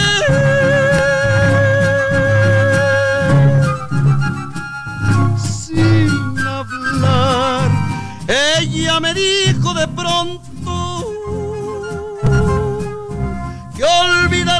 Seguimos escuchando a Miguel Aceves Mejía, esto se llama El Crucifijo de Piedra. ¿Y cómo ves este, este falsete de Huapango? Sabemos que el Huapango puede ser huasteco, veracruzano, potosino, pero así que digas tú chihuahuense, no lo sabía yo, pero nació en Chihuahua. Nació Miguel Aceves Chihuahua. Mejía, Oye, pero qué ¿qué, tal? voz. Gran voz, sin duda, y gran sentimiento en la interpretación de estos huapangos que lo hicieron famoso. Bueno, y vámonos a los mensajes. Buenos días, Lupita y Sergio. ¿Cuántos litros más de agua se van a seguir desperdiciando? La fuga de rancho del Arco 76 Coyoacán continúa. Son tres semanas a razón de 200 litros diarios. En los teléfonos de la alcaldía nunca contestan. Ya se reportó a SACMEX y pues no pasa nada. La señora Susana. Dice otra persona, excelente inicio de semana, estimado dúo dinámico, soy Edmundo Monterrosas desde Querétaro. ¿Podrían confirmar que la aerolínea de los militares va a contratar a TAR con aviones viejos con tal de cumplir los tiempos comprometidos? Me parece que las mentiras que ahora dicen que son cambios de opinión ya son insostenibles. Saludos a todo el equipo del Heraldo. Eh, la aerolínea militar, la de que se llama o que se va a llamar Mexicana de Aviación, efectivamente iba, iba a arrendar aviones nuevos y al parecer no los ha conseguido todavía. Mientras tanto va a arrendar aviones ya, ya viejos, no sé si de TAR, pero, pero, pero van a ser arrendamientos de una, pues de una empresa establecida en México que, pues que le va a proporcionar distintos aviones. Bueno, hoy es lunes, Sergio Lupita. Los no candidatos a los estados fue por paridad de género o por dedazo de ya sabes quién. Un fuerte abrazo, Francisco 1955. Son las 8 de la mañana con 38 minutos. Todavía no empiezan las precampañas, pero ya ya tenemos realmente una contienda, particularmente a nivel presidencial. Y bueno, hoy el Heraldo de México publica una encuesta, la encuesta es de Covarrubias y asociados acerca de las preferencias electorales con rumbo a la sucesión presidencial del 2024. Tenemos en la línea telefónica Andrés Levi Covarrubias, director general de Covarrubias y asociados. Andrés Levi Covarrubias, gracias por tomar esta y cuéntanos qué es lo que dice esta, que pues tengo entendido es la primera encuesta en que ya aparecen eh, pues las dos principales candidatas, Claudia Sheinbaum y Xochitl Galvez, aunque todavía no se les pueda decir candidatas. Cuéntanos. Hola Sergio, Lupita, ¿cómo están? Buenos días. Hola, ¿qué tal? Buenos días. ¿Qué tal? Buenos días. Sí, cómo no, les cuento este, brevemente. Sí, en efecto es una encuesta en vivienda que este, realizamos recientemente, o sea, en la última semana de octubre para el Heraldo, en donde, en, este, como tú lo comentas, Sergio, sí estamos, este, pues ya poniendo lo que se perfila este, serán los candidatos a la contienda, dado que, como eh, se dice, ahorita no lo son oficialmente, pero bueno, lo serán posteriormente y por eso estamos em, empezando con alguna medición al respecto, que después tendremos otras y les daremos a conocer con mucho gusto. Por lo pronto, por esta primera, este, bueno, pues empezamos con evaluar la popularidad o el desempeño del presidente López Obrador, porque como bien saben ustedes, eh, la, eh, la evaluación del presidente pues nos dice muchas cosas acerca del ánimo político que existe en el país. Entonces, eh, la, la aprobación del presidente anda por arriba del 70%. Este, esto fue medido antes de Acapulco, o sea, acabamos de medir nosotros a nivel nacional antes de Acapulco. No sabemos todavía si el asunto Acapulco tiene alguna repercusión pero por lo pronto así estaban las cosas. Una aprobación del 74% contra una negativa del 17%. Por otro lado, medimos también los partidos políticos, es decir, la intención de voto por partido político sin candidato. Pues nada más los partidos y a nivel nacional tenemos una intención de voto por Morena que supera el 50%, dejando muy atrás a las, a las otras fuerzas políticas que conforman el frente al PAN con 12 y al PRI con 9%. Entonces, ahorita pues digamos que empiezan con una intención de voto muy positiva, que por eso decía yo que es importante la medición de la, eh, de la popularidad del presidente, pues porque mucho de esto nos lo dicta. el este, presidente jala, ¿no? Jala mucho todavía a estas alturas, eh, eh, Andrés. Y, bueno, pues lo vemos en, lo que nos dices, en la intención de voto por partidos, pues está muy alto. se quedan muchos puntos abajo los demás. Así es, Lupita. Por supuesto que es el efecto del presidente que, como dices, jala mucho y seguirá jalando por lo que vemos, este, porque la hemos evaluado en otros estudios, aunque no necesariamente de tipo electoral, pero hemos hemos eh, tenido, digamos, bastante información acerca de la evaluación del presidente y pues se ha mantenido alta, es decir, si ahorita un punto arriba de 70, pues quizás está más alta, pero nunca ha bajado así estrepitosamente abajo de los 50%, no ha sucedido, entonces sí se mantiene alto desde el principio y eso pues está teniendo que la intención de voto de donde parte Morena es bastante alta. Eh, bueno, la, la, ventaja, la ventaja de Claudia Sheinbaum sobre Xochitl Galvez es mayor de lo que, pues incluso yo había sospechado. Estamos hablando de casi 40 puntos, ¿no? Ah, sí, bueno, e, esa es, esa es la, la, la pregunta, digamos, este, que hacemos de intención de voto en este momento. Así es, este, dejamos de lado al presidente, vámonos a la intención de voto, sí. Sí, de acuerdo. Este, sí, tenemos el resultado de Claudia Sheinbaum con la alianza por la que va, la de Morena PP este, Verde, obtiene 59% frente a Xochitl Galvez por PRI, PAN, RD con 21%.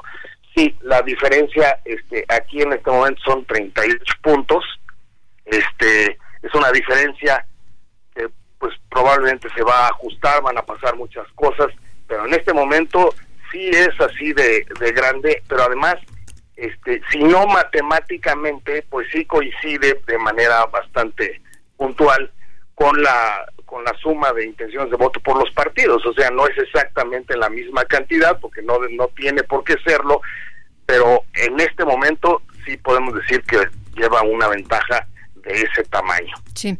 Oye, eh, sobre la expectativa, la, eh, eh, se me hace interesante lo que preguntan, independientemente de quién le gustaría que ganara por lo que sabe o ha oído decir. ¿Quién tiene más posibilidades de ganar la próxima elección de presidenta, presidente de la República? También, pues, la, la, gente que escucha, ¿no? De, a ver, ¿usted quién ha escuchado? Y, y bueno, pues ahí también lo que nos dices es muy alto, ¿no? La, la, el, respaldo que recibe Claudia Sheinbaum. Sí, este, es, lo que pasa aquí es que incluso se va por arriba de lo que nos manifiestan específicamente como intención de voto.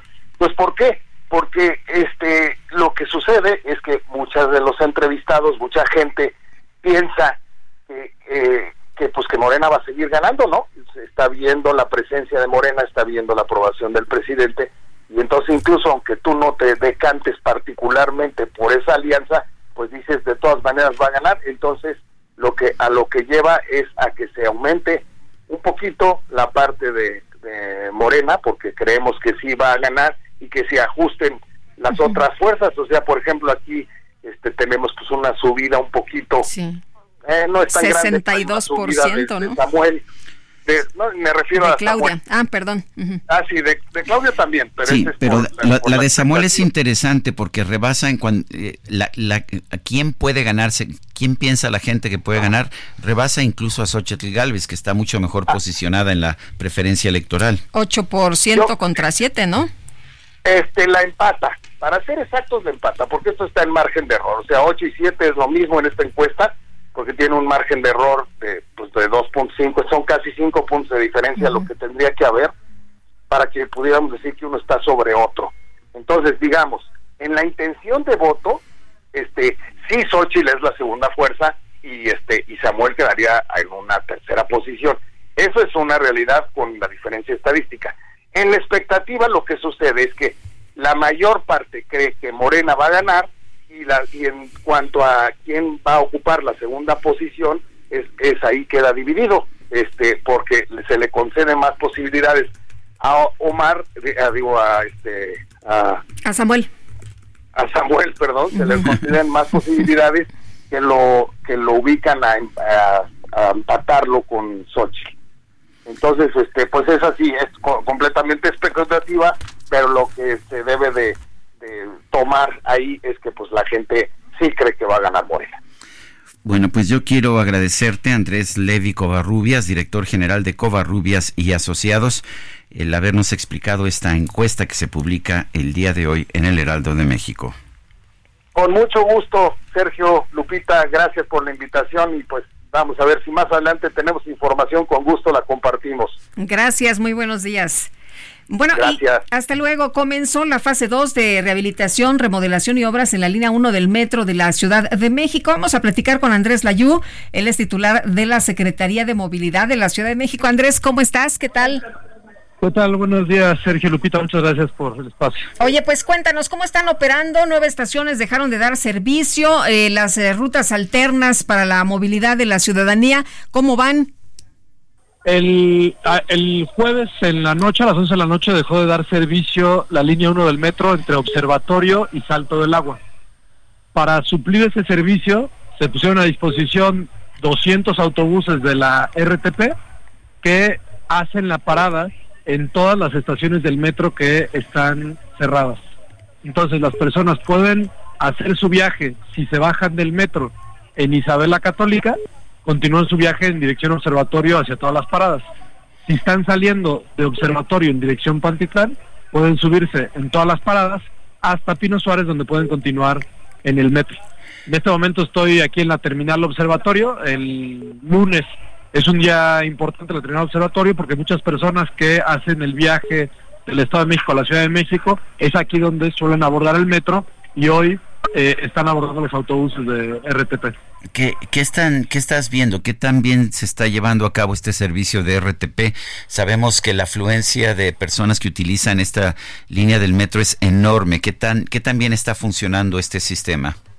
Es, es un, digamos, el flujo es constante de personas. La verdad, sobre todo, eh, ahorita ya hay un poco menos gente. La hora pico en esta zona es más o menos entre 7 de la mañana y ocho y media 9 de la mañana. Eh, es constante, hemos tenido las unidades eh, igual disponibles todo el tiempo. Tenemos un servicio directo a Tacubaya, es decir, solo van a Tacubaya y regresan de Tacubaya para volver a cargar gente, porque muchas personas van hacia la línea 9 y la línea 7 del, del metro. Eh, tenemos un dispositivo también con la policía de tránsito que va desde Observatorio hasta Isabel la Católica en todas las intersecciones Probablemente el punto más complicado es la propia avenida Observatorio, en donde en algunos momentos las propias unidades eh, digamos, van en el tráfico vehicular. Algunos tramos tenemos carriles confinados, pero en términos generales se está dando el servicio, la gente está saliendo, etcétera. Hay un flujo constante. Eh, Andrés, eh, ¿cuándo eh, se estima que va a terminar todo esto, toda la rehabilitación, la remodelación? A, mediados del año que entra terminará la, obra de modernización de, la línea 1 y por eso estamos también muy agradecidos con las y los usuarios del metro, la verdad, por su, por su solidaridad, por su comprensión. Sí hay una afectación en sus viajes, deben de estar considerando que el trayecto que hacían antes, agregarle alrededor de entre 20 y 30 minutos de recorrido, eh, pero eh, son muy importantes los trabajos de la línea 1 para poder dar un mejor servicio de metro. Muy bien, pues Andrés, eh, muchas gracias por platicar con nosotros esta mañana. Muy buenos días. Muchas gracias. Que tengan buena mañana. Gracias. Y vamos a otros temas. Se prevé que el buen fin deje más de 37 mil millones de pesos en la Ciudad de México, nada más en la Ciudad de México. Cintia Stettin, adelante.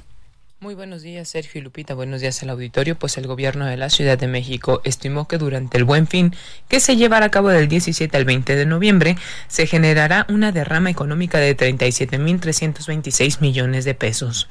En conferencia de prensa, el secretario de Desarrollo Económico Fatlala Cabani expuso que esto significa el 29% del total nacional. Asimismo, dijo que en comparación con el 2022 la derrama económica se superará en un 10.3%, lo que equivale a 3.700 millones de pesos. Detalló que las principales intenciones de compra son artículos electrónicos, línea blanca y ropa. Apuntó que se verán beneficiados más de 100.000 negocios y cerca de 300.000 personas de forma directa e indirecta. Agregó que de enero a noviembre de este año, tras la celebración de diversas festividades, han dejado pues una ganancia de 109.517 millones de pesos, mientras que más de 1.663.000 negocios han sido beneficiados y más de 4 millones de personas. Eh, por su parte, pues el jefe de gobierno Martí Batres lanzó un llamado a las empresas y comercios para que den ofertas que atraigan el consumo y estos sean días, dijo, de intenso consumo, lo que ayuda a la Ciudad de México en materia económica. Finalmente, a los consumidores les pidió buscar ofertas y aprovechar cualquier oportunidad. Es la información que tenemos hasta el momento. Muy buenos días, seguimos pendientes. Gracias, Cintia. Cintia Stettin. Y llegaron a México nuevas dosis de la vacuna Sputnik y Fernanda García, cuéntanos. Sergio Lupita, ¿qué tal? Un saludo a ustedes y a su auditorio. Les cuento que la madrugada del domingo arribaron a México 360 mil dosis de vacunas Sputnik 5 contra COVID-19. Así lo informó la Secretaría de Salud.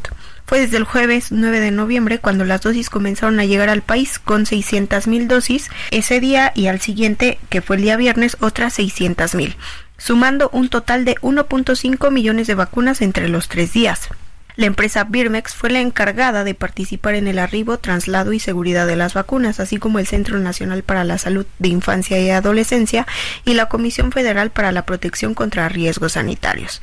Cabe mencionar que las dosis que arribaron al país se aplicarán durante la campaña nacional de vacunación contra influenza y COVID-19 para la temporada invernal 2023-2024 que se implementa desde el 16 de octubre y se tiene previsto que concluya el 31 de marzo del 2024. En tanto, destacó que de esta forma México cumple con las recomendaciones de las organizaciones mundiales y panamericana de la salud sobre incluir la vacunación contra COVID-19 a la campaña estacional.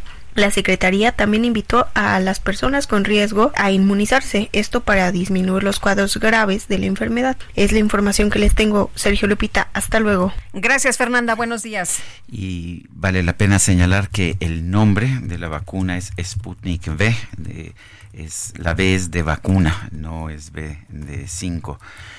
mi, mi, ruso no es muy bueno, pero creo que es Knithenk V. Este, pero en fin, son las 8 con 53 minutos. Vámonos a las calles de la Ciudad de México. Gerardo Galicia, adelante. Sergio Lupita, excelente mañana. Acaba de ser liberada la circulación del circuito bicentenario, justo llegando a la estación del metro Misterios y con dirección a la glorieta de la raza. Vecinos de la colonia Vallejo estaban cerrando la circulación prácticamente de esta importante arteria, solo dejaban un solo carril para poder avanzar hacia la raza debido a una protesta contra las personas eh, migrantes que, han, que buscan refugio en este perímetro. Hay que recordar que justo en esta zona hay un refugio, el, el Cafemín, sin embargo, ese está completamente saturado y esto obliga a los migrantes a acampar prácticamente sobre las aceras o en cualquier espacio eh, público. Una situación que vecinos están denunciando puesto que refieren que hay algunas personas que eh, hacen sus necesidades en las aceras y que incluso hay eh, agresiones por parte de, algunos migrantes hacia las mujeres de esta colonia. Por este motivo decidieron cerrar la circulación, ya fueron replegados por elementos policíacos y en estos momentos hacen un recorrido por la colonia Vallejo. Esperemos que no vuelvan a cerrar. Si así ocurre, nos trazamos de manera inmediata. Por lo pronto el reporte, seguimos muy pendientes. Muy bien, gracias, gracias Gerardo Galicia. Nosotros vamos a una pausa y regresamos.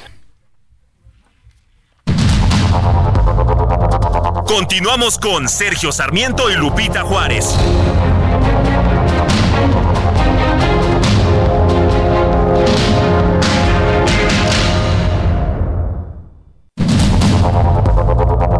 Continuamos con Sergio Sarmiento y Lupita Juárez por el Heraldo Radio.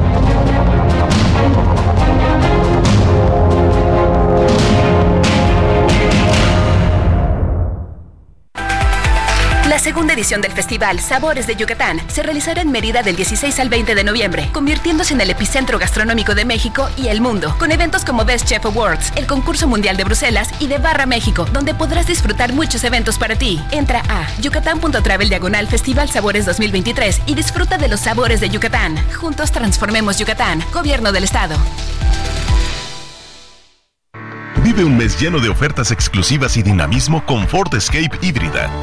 Estrénala a 24 meses sin intereses más seguro promocional. Visita a tu distribuidor Ford más cercano. Consulta términos y condiciones en Ford.mx, vigencia del 1 al 30 de noviembre de 2023. Solo con tu cariño voy caminando, voy caminando y no sé qué hacer ni el cielo me contesta cuando pregunto por ti mujer. No he podido olvidarte desde la noche, desde la noche en que te perdí. Sombras de duda y celos solo me envuelven pensando en ti. Deja que yo te busque y si te encuentro, y si te encuentro, vuelve otra vez. Olvida lo pasado y ya no te acuerdes de aquel ayer. Bueno, pues ya sabe usted, estamos escuchando a Miguel Aceves Mejía y Cielo Rojo es una de sus canciones más características. Ahí está el falsete otra vez.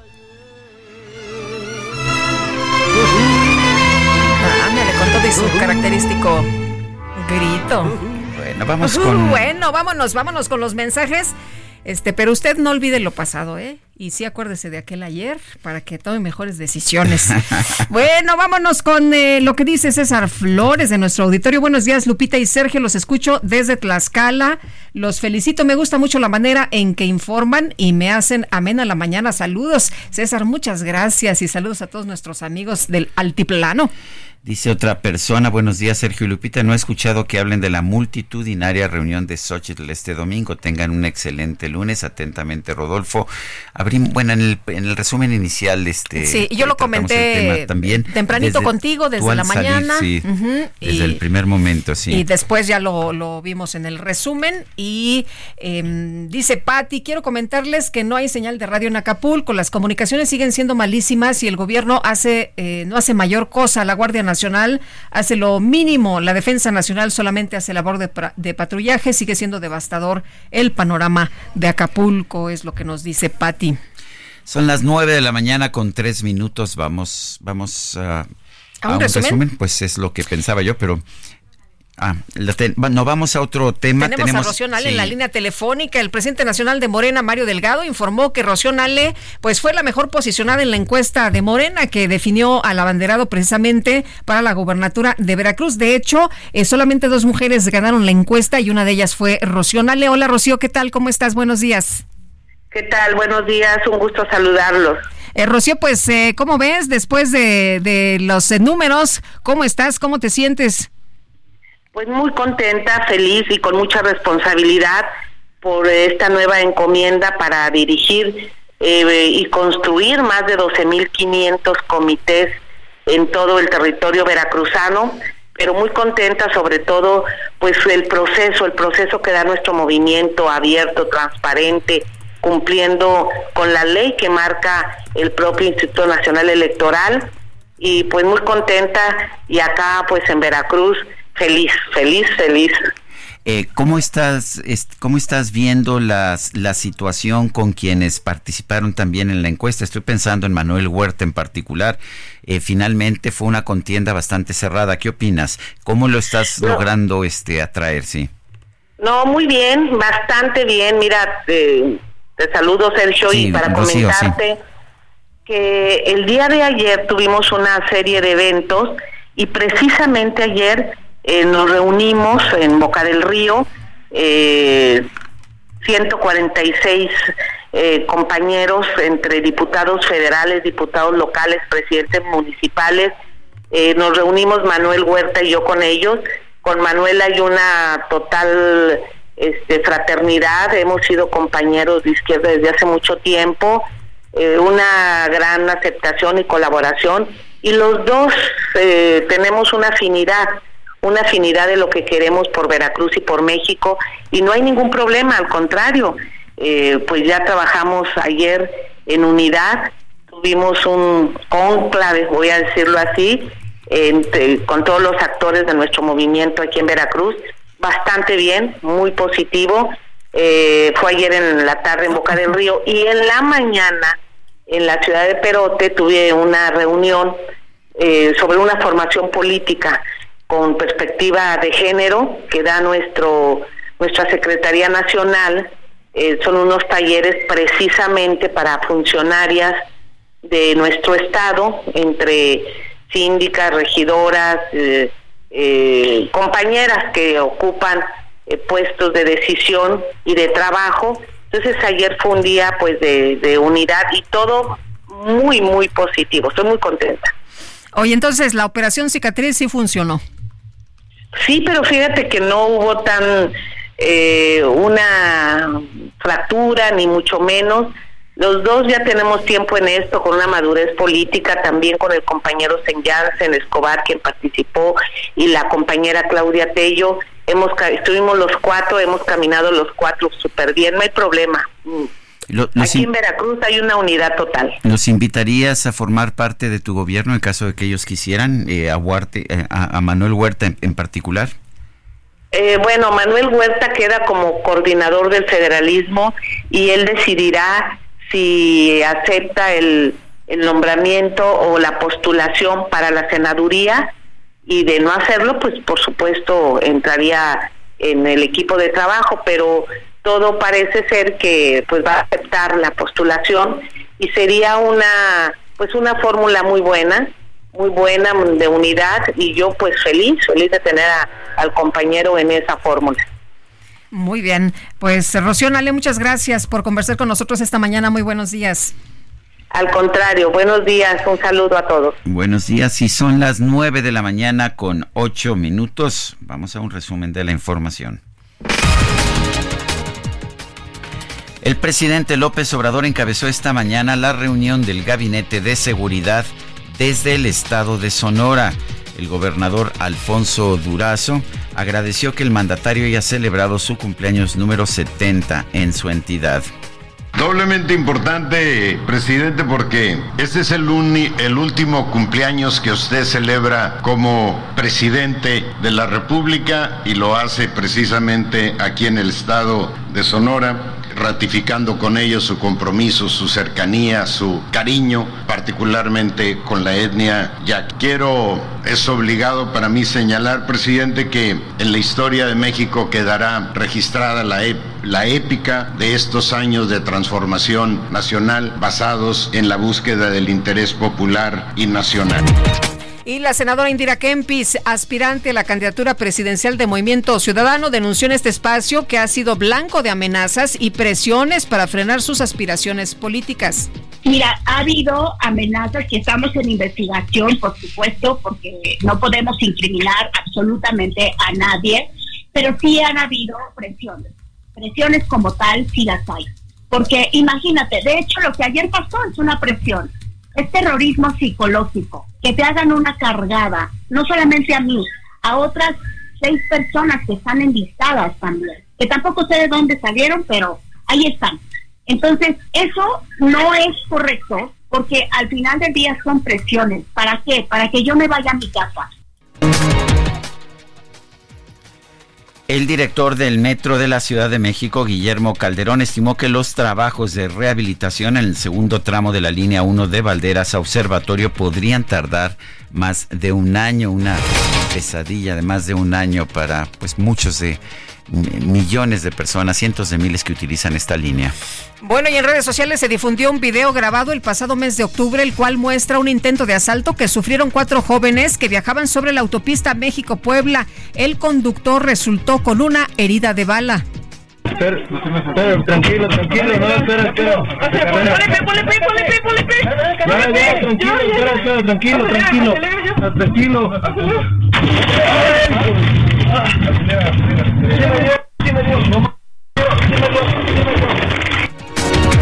Sí me dio, sí me dio, es lo que dice este muchacho que iba manejando y es que les pusieron una piedra ahí en el camino, se les ponchó la llanta, se tuvieron que hacer a un lado y ahí fue cuando los delincuentes trataron de asaltarlos, pues le dieron un balazo, afortunadamente no perdió la vida. El secretario de Defensa de los Estados Unidos, Lloyd Austin, informó que sus Fuerzas Armadas atacaron dos instalaciones vinculadas a Irán en Siria como respuesta a los ataques contra el personal estadounidense en la región. El ministro de Defensa de Israel, Joab Galant, advirtió que si el movimiento pro-iraní libanés Hezbollah comete los mismos errores que jamás, los primeros en pagar el precio serán los ciudadanos. En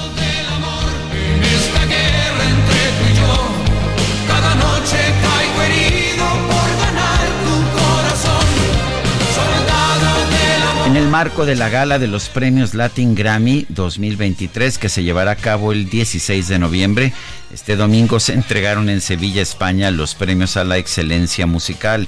Los galardones fueron para las cantantes españolas Carmen Linares y Ana Torroja, la brasileña Simone, el trompetista cubano Arturo Sandoval, la banda de rock argentina Soda Stereo y el cantante mexicano Manuel Mijares.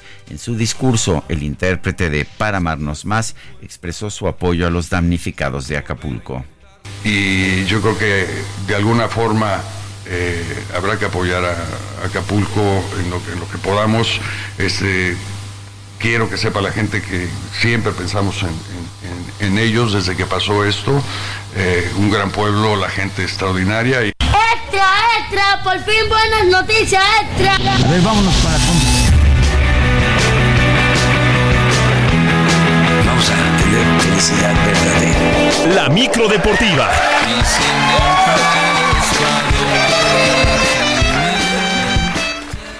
Bueno, y está con nosotros. Aquí se estacionó muy perfectamente la micro deportiva. Julio Romero, ¿cómo te va? Buenos días. Muy bien, mi querida Lupita, Sergio, amigos del auditorio, qué placer saludarles. Arrancando una nueva semana, efectivamente, bien estacionados. Pensamos arrancar con el pie derecho esta semana y pues eh, aventando la lámina informativa. Eso sí, de eso nadie se salva.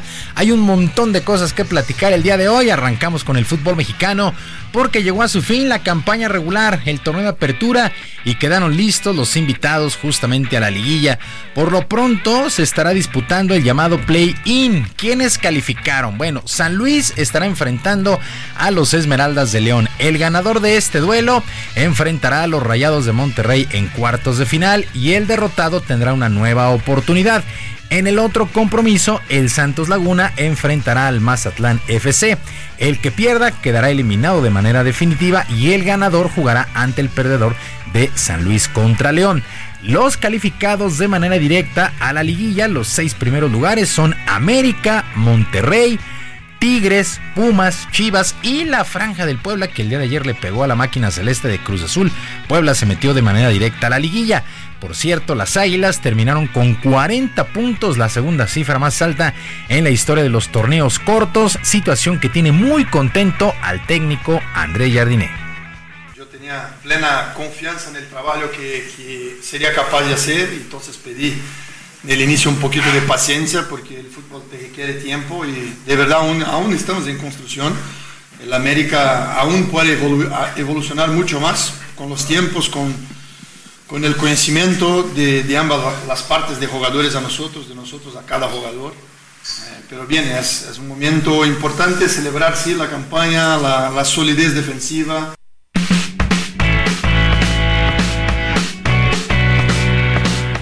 Bueno, la única llave definida en cuartos de final es la de Pumas contra Chivas Rayadas del Guadalajara. Los universitarios terminaron en el cuarto sitio y las Chivas en el quinto, luego del triunfo de los eh, felinos 1 por 0 este fin de semana. Ahora se verán las caras de nueva cuenta. Serán tres duelos de manera consecutiva Pumas contra Chivas. Antonio Mohamed, técnico de Pumas, ya se prepara para lo que será la liguilla. Mm, ah, creemos que van a ser parecidos los partidos. Eh, Así que nos tenemos que preparar con, toda la energía, con la intensidad que jugamos hoy. Es un rival que te exige eh, jugar intenso. El equipo lo hizo muy bien, se comportó a la altura. Así que estamos, estamos contentos todos en, el club por, la temporada que hicimos.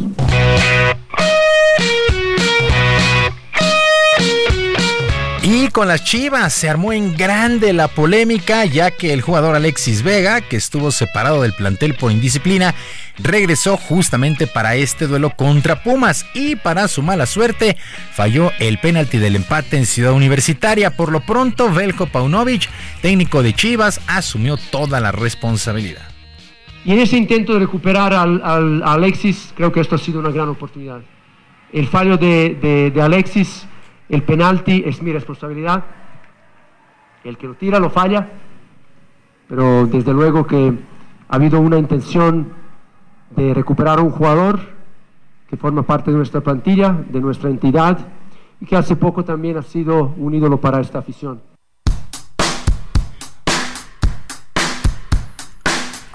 Pues único duelo definido, Pumas contra Chivas, Chivas contra Pumas en cuartos de final. La eliminatoria se cierra en Ciudad Universitaria. En el balompié internacional, más de 600 días tuvieron que pasar para que el delantero mexicano Raúl Jiménez volviera a marcar un gol en la Liga Premier allá en Inglaterra. Jiménez hizo la única anotación para el Fulham, que se impuso 3 por 1 ante el Aston Villa, fecha 12 allá en Inglaterra. Mientras tanto, el polémico Luis Chávez también marcó gol con el el Dinamo de Moscú que derrotó 2 por 0 al Orenburg. Todo esto en la fecha 15 allá en Rusia. Mientras que en España, en España en verdad se está gestando una temporada bien interesante. El Girona se mantiene como líder después de imponerse 2 por 1 al Rayo Vallecano.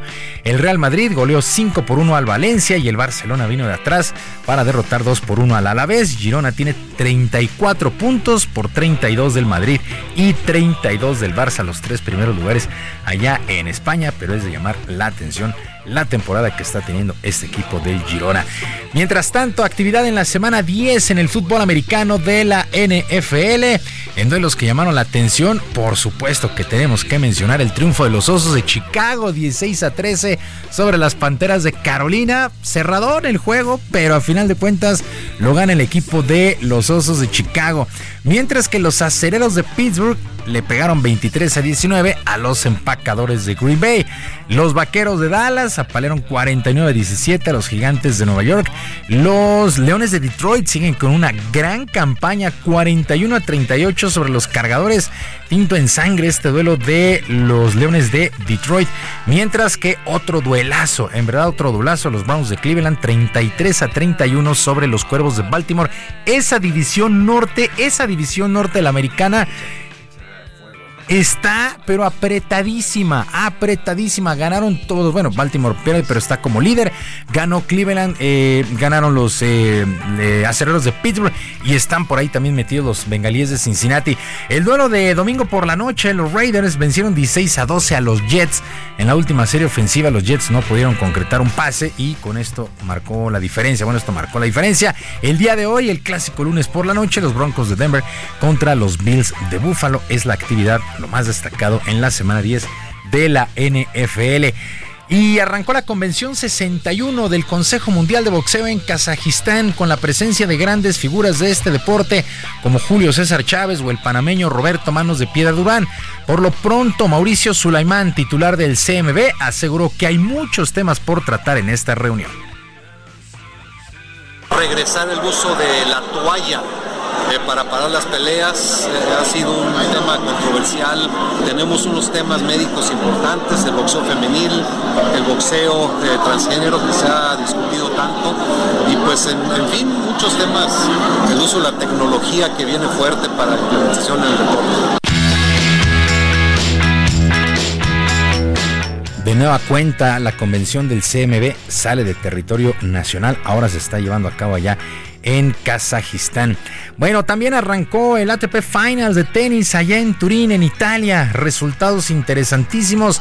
El local Yannick Sinner, doble 6-4 sobre el griego Stefano Tsitsipas, mientras que Novak Djokovic superó 7-6, 6-7 y 6-3 al danés Holger Rune y con esto garantizó que va a terminar como número uno en el ranking de la Asociación de Tenistas Profesionales. Lo hará por octava ocasión en su carrera un duelo que se fue a los tres sets, el de Novak Djokovic y este Holger Rune. En estos momentos se está llevando a cabo el juego entre el español Carlos Alcaraz y el alemán Alexander Zverev. El primer set, juegazo, 7-6 para Carlos Alcaraz. Y en este segundo está ganando Zverev 3 a 0. Así es que también se espera un duelazo este de Carlos Alcaraz contra Esverev. Para más tarde, por ahí de las 2 de la tarde, tiempo de la Ciudad de México, duelo de rusos, Daniel Medvedev contra Andrei Rublev, las ocho mejores raquetas del año presentes allá en Turín, en Italia, para este torneo de maestros. Sergio Lupita, amigos del auditorio, la información deportiva este lunes. Les recuerdo nuestras vías de comunicación en ex Twitter, ex Twitter. Estoy en arroba jromerohb, arroba jromerohb. Además de también arrancar la semana con el pie derecho en el Barrio Deportivo en el YouTube de lunes a viernes a las 7 de la noche con mucha información y mucha diversión. Que tengan un extraordinario día y una mejor semana. Buenos días. Buenos días.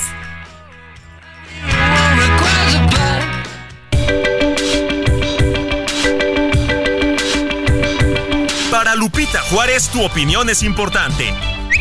Síguela en arroba Lupita Juárez H.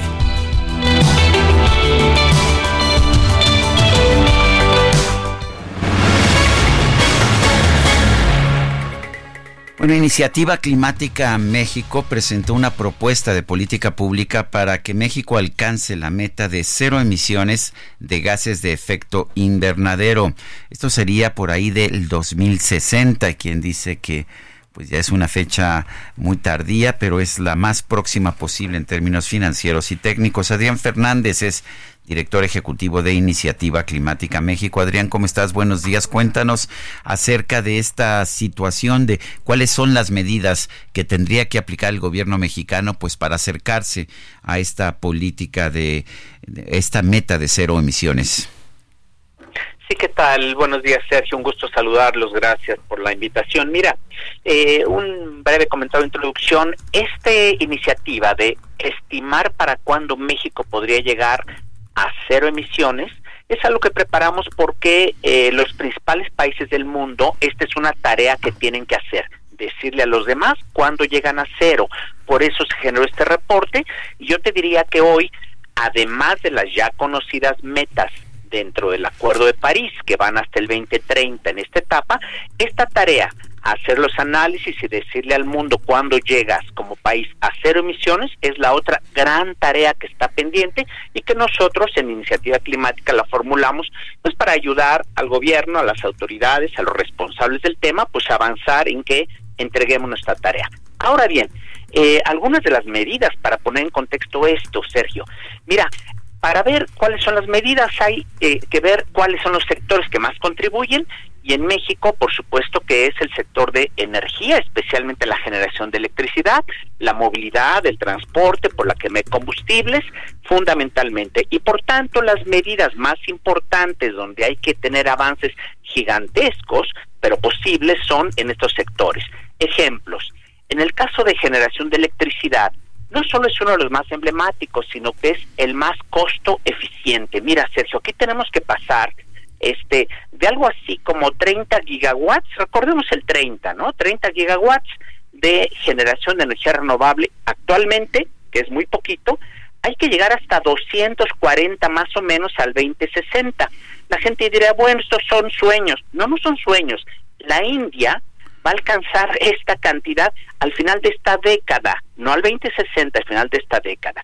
Y eh, nosotros ya vamos un poco tarde porque teníamos, te acordarás, una meta por ley en la ley de transición energética, dice que al 2024, el año que entra, tendríamos que estar llegando ya a 35% de generación con renovables y andamos en el 30%. déjame dejarlo aquí, pedirte que te quedes para que podamos regresar. Tenemos que ir a una pausa en este momento. Regresamos en un momento más con Adrián Fernández del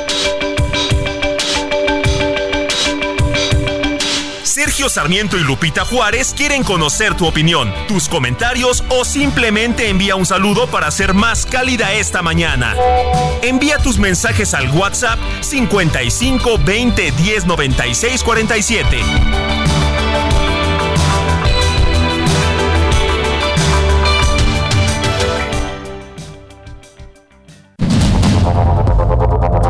Continuamos con Sergio Sarmiento y Lupita Juárez por el Heraldo Radio.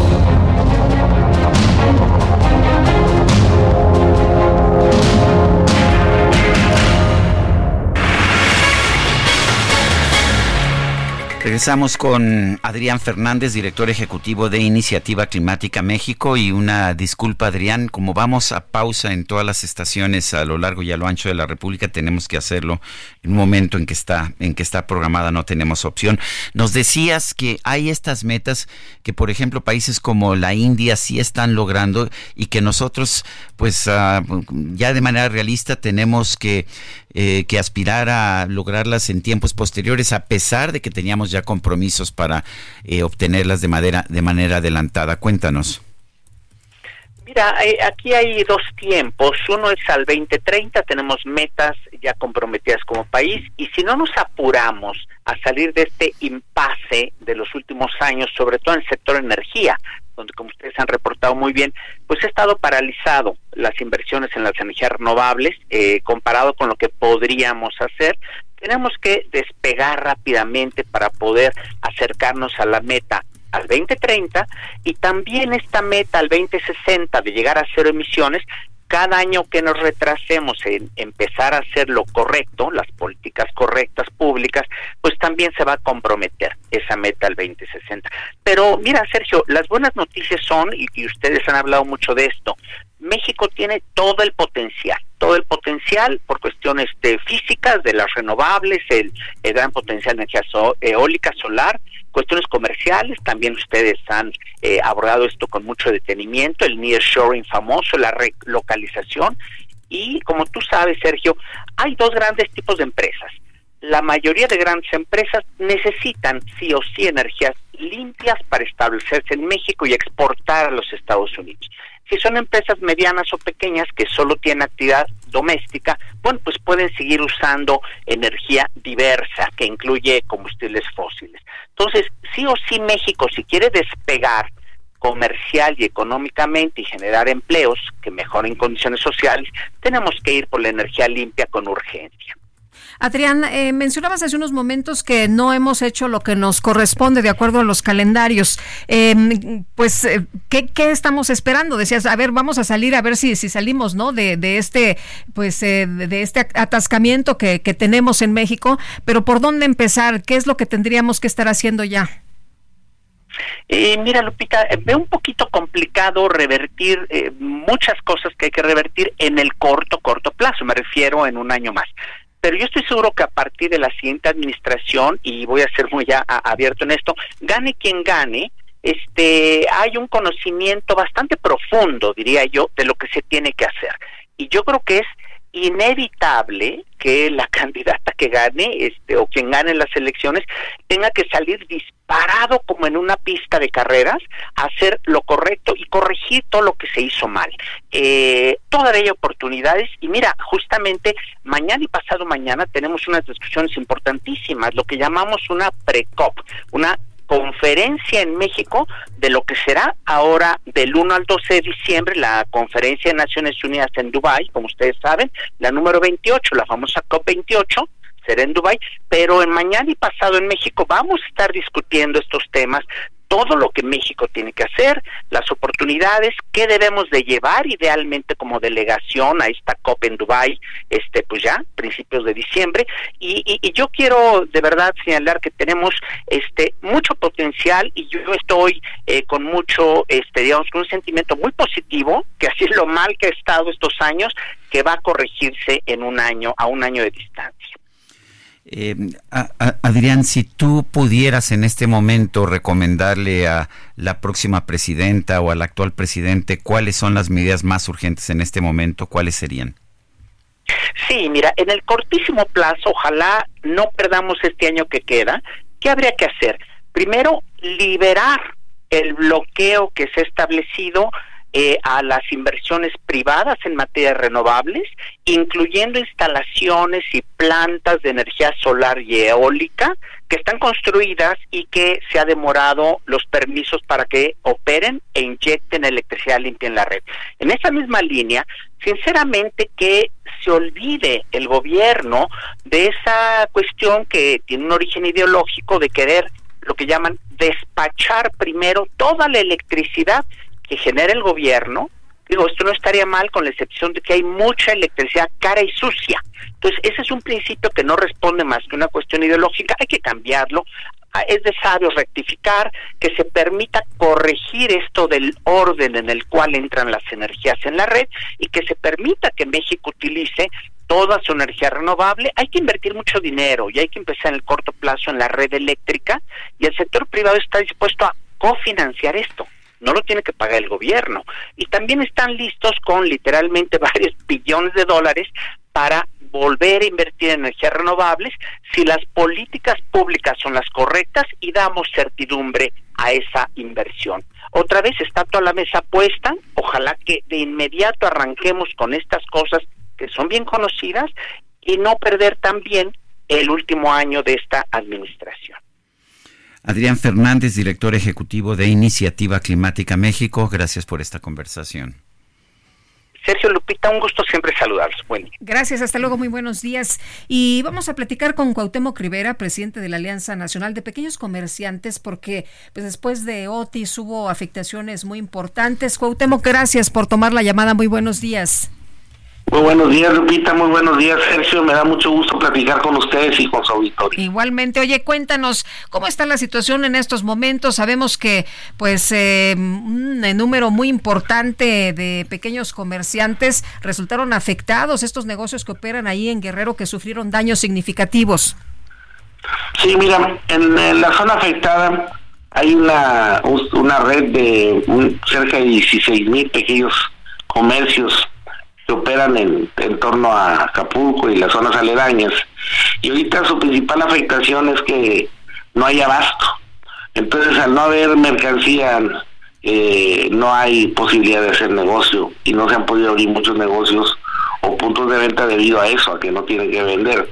Y las este, distintas proveedurías todavía no restablecen de manera regular eh, el suministro Eh, motivos son muchos, ¿no? Desde luego lo que pasó, eh, que las calles siguen estando, o mucho de la ruta está con escombro y con basura, todavía no se acaba de recuperar el 100% de la vialidad, aún y que se está trabajando, no es suficiente porque fue bastante la basura y el escombro que se generó. Y por el otro lado también que eh, todo el ambiente de rapiña y toda la inestabilidad que se dio, con la presencia de la Guardia Nacional apenas se está recuperando el, o un poco garantizando el orden al, tener resguardo en las sucursales bancarias, en los cajeros, ya se llevan los cajeros, este, en los supermercados que han abierto, en fin. Todavía está en, de alguna manera inestable la, vida cotidiana en el puerto de Acapulco. Eh, eh, la, ¿Qué tan, qué tan eh, posible ves, Cuauhtémoc, que esto pueda resolverse en los próximos días? Porque pues me parece que puede ser una verdadera tragedia adicional a las que ya se han tenido si no se restablece el abasto en un muy corto plazo.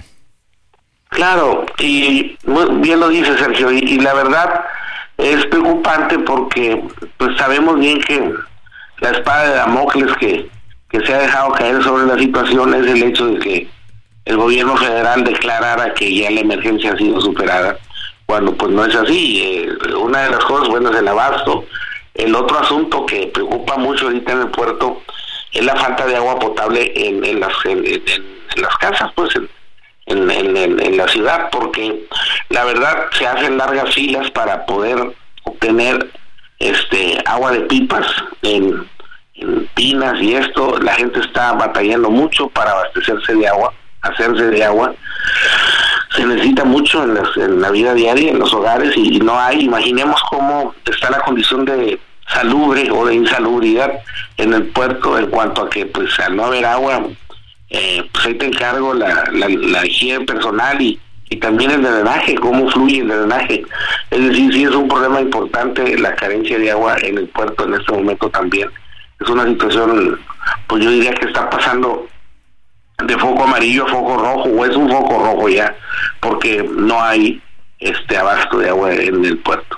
Eh, Cuauhtémoc, lo que nos dicen las autoridades es que las cosas van eh, bien, que, que se están recuperando, pero lo que nos estás diciendo tú es que la situación sigue muy complicada. Sí, todavía no podemos, eh, o sea, el tono, el discurso positivo de la autoridad, pues bueno, va en la dirección de, pues yo quiero entender que es ofrecer un, un, tono no alarmista, el dar, llamar a la serenidad y a la paciencia a la población y todo, pero eso visto desde el ángulo de quien lo dice está lejos de quien lo vive. Y el que lo vive a diario, pues imagínate hacer colas para ir por agua, para poderte bañar o para poder lavar los trastes, el que no tengas abasto regular, eh, no muy lejos, ahorita eh, se ha encarecido eh, de una manera importante eh, cosas que la gente consume de manera diaria. ¿Me permiten un segundo? Sí, sí, se sí. Los leo se los leo rápidamente, mire, que eso nos habla de que pues la situación en el puerto no está como, por ejemplo, el kilo de carnitas ahorita de 250 pesos que costaba antes de Otis, ahorita vale 450. Híjole. Un pollo rostizado de 180 pesos vale 270 pesos. El camión que tú tomaba la gente en el puerto costaba 12 pesos el pasaje, ahora vale 20. El taxi colectivo, eh, o sea, lo que son las peceras o colectivos, de 20 pesos pasó a 40 y la tarifa mínima de taxi de 50 pesos pasó a 80 pesos. Esa es la ahorita, lo que está pagando la gente además por el asunto de lo que está viviéndose en la emergencia o sea, de lo que pasó con Otis. Y eso nos habla de que si tú tomas un taxi, pues ya el banderazo te costó 30 pesos más, que pagaste más por el camión, que si quieres comprarte un pollo, porque pues, bueno, te están dando mucho más caro porque no hay pollos. Es más, hay una sospecha ahorita colectiva de que se han empezado a ver proveedurías locales de, de digamos, de proveedores furtivos, que tienen mucho que ver y lo que se sospecha de la gente que alcanzó a hacerse la rapiña de mercancía y ahora la anda vendiendo a precios muy caros en el puerto. Muy bien. Esa es la realidad. Pues Esa es más o menos la situación. Te agradecemos, Cuauhtémoc Rivera, que nos des precisamente la información de lo que ustedes están viviendo, de lo que se está viviendo después del impacto de Otis. Muy buenos días. Igualmente, cuídense mucho y saludos. Gracias. Bueno, ¿y qué crees, Guadalupe? Me van a traer la juguetería aquí cerquita. va a quedar, nos va a quedar aquí, cerca. Sí, ya ves que yo Sabes que yo tengo pues algunos gustos, uno de ellos es el de las motos y pues viene la Expo Moto el 23 al 26 de noviembre al World Trade Center en la Ciudad de México. Francisco Igartua es director general de Expomoto, lo tenemos aquí precisamente en la cabina del Heraldo. Eh, Francisco, gracias por estar con nosotros. Y bueno, me encantan las motos. ¿Qué voy a poder encontrar en la Expomoto? Bueno, buenos días a todo el auditorio. Buenos días, Lupita. Buenos días, ¿cómo estás? Bienvenido. Pues bien dices, la juguetería más grande de México. Este es bajo un mismo techo, pues todas las gamas. El próximo 23, jueves 23 al domingo 26 en World Trade Center abrimos las puertas una fiesta del mundo del motociclismo, donde podrás encontrar todo lo último, lanzamientos de todas las marcas, de las marcas líderes a nivel mundial en un marco de glamour, de tecnología, de entretenimiento. Este es una plataforma muy importante de negocios porque un empresario puede comprar una flotilla o puede comprar un equipo de alta gama para darle la vuelta al mundo, ¿no? Con el equipo adecuado. Nosotros promovemos mucho el equipo de seguridad y tenemos una tecnología implementada. Ahora actualmente puedes tener en tu casco lo que en tu móvil, ¿no? En tu teléfono móvil, GPS, comunícame, pon música, en fin. Entonces todo lo que gustes sí lo puedes encontrar ahí en Expo Moto. O sea, accesorios, eh, motocicletas utilizadas a lo más sofisticado, para todos los gustos y para todos los presupuestos para todos los presupuestos, bajas cilindradas, altas gamas, este, estamos proponiendo a la motocicleta como un elemento de movilidad en ciudades como estas, ¿no? De gastas menos gasolina, te estacionas más fácil, llegas más rápido, obviamente. Estamos promoviendo mucho la cultura, una buena cultura, el motociclismo, ¿no? Tenemos un eslogan que dice, ¿eres motociclista o tienes moto? El tener una moto no te convierte en motociclista, ¿no? Hay que tener una cultura adecuada, manejar con precaución, saber, saber lo que, Lo que vemos pocas veces, ¿no? Hay gente que es muy atrabancada, que se mete este por donde puede eh, cuando hay tránsito en la Ciudad de México. Sí, es la mancha en el mantel, ¿no? puedes tener un mantel muy bonito, una mesa muy bien puesta y hay una mancha, eh, generalmente lo que brinca es el que no maneja bien, que no guarda la distancia, que zigzaguea. No, estamos en contra de eso, sobre todo pugnamos por un buen equipo de seguridad certificado, ¿no? Los cascos tienen una certificación, estar muy atentos. Mucha gente no lo sabe, que son tienen que ser certificados los cascos y que la certificación dura cierto tiempo. Exactamente, los cascos caducan y Expomoto es un lugar donde puedes encontrar con muy buenas promociones todo eso, ¿no? ¿Puede uno ir a comprar o es una exposición nada más para ir a ver? ¿Puede uno ir a comprar una moto, un casco o una chamarra con con hombreras y protección. Definitivamente, sí, hay venta en menudeo, hay eh, venta, hay mucha relación de negocios para nuevas distribuciones, empresarios que quieren este, integrarse al mundo del motociclismo en la parte del negocio, ¿no? Hay mucho negocio, vienen compañías de Asia, vienen compañías de Brasil, de muchos lados para generar esa plataforma de negocios, pero puedes comprar desde un casco hasta un llavero, ¿no? O sea, puedes comprarlo muchas cosas muy atractivas. ¿Puedo llegar ahí a un acuerdo para comprar una moto? Definitivamente, y además con asesoría, ¿no? Y seguros, en fin, tenemos una pista de pruebas donde puedes probar la moto. Ah, también. También, ah, este, tenemos el Museo de la Moto, que son joyas que salen de colecciones privadas, salen a la luz muy rara vez. Motos antiguas, ¿no? Motos antiguas, customizadas, que es otra es otra rama, ¿no? Del el, arte de personalizar una moto. Tenemos pasarelas de seguridad, porque eh, actualmente la mujer se está sumando al mundo de la motocicleta cada vez más. Y antes, pues no había equipo eh, adecuado para mujer. Actualmente hay mucho de moda, ¿no? Que si el casco combina con las botas, con la chamarra, en fin. Y también tendremos motos de un casco, perdón, hasta para la para la coleta, ¿no? Del, cabello, que te puede sacar la coleta del, del, cabello y no sé cuántas cosas más, además de lo que tú dices, el tema de la seguridad. O sea, ahora lo, sofisticado, lo moderno, lo atractivo. Sí, definitivamente hay mucho de moda, como te comentaba, y la mujer pues está muy activa ya en el mundo del motociclismo, lo cual nos da mucho gusto.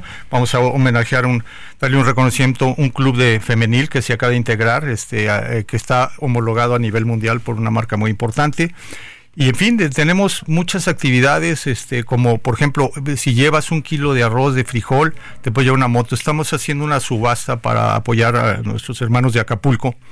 Este, si pueden llevar comida, alimentos no perecederos, te puedes llevar una motocicleta, ¿no? Va a ser una subasta a base de, billetes moto, motodólares, le dijimos, este, le pusimos motólares billetitos que mientras más kilos, más cosas lleves, más oportunidad tienes de llevarte dos motocicletas, aparte otras motocicletas con tu boleto de acceso, muchos premios hay, y la vamos a hacer llegar por medio de la Cruz Roja Mexicana a, Acapulco, ¿no? ¿Hay que inscribirse antes o, hay, o puede uno llegar y entrar y cuánto cuesta entrar?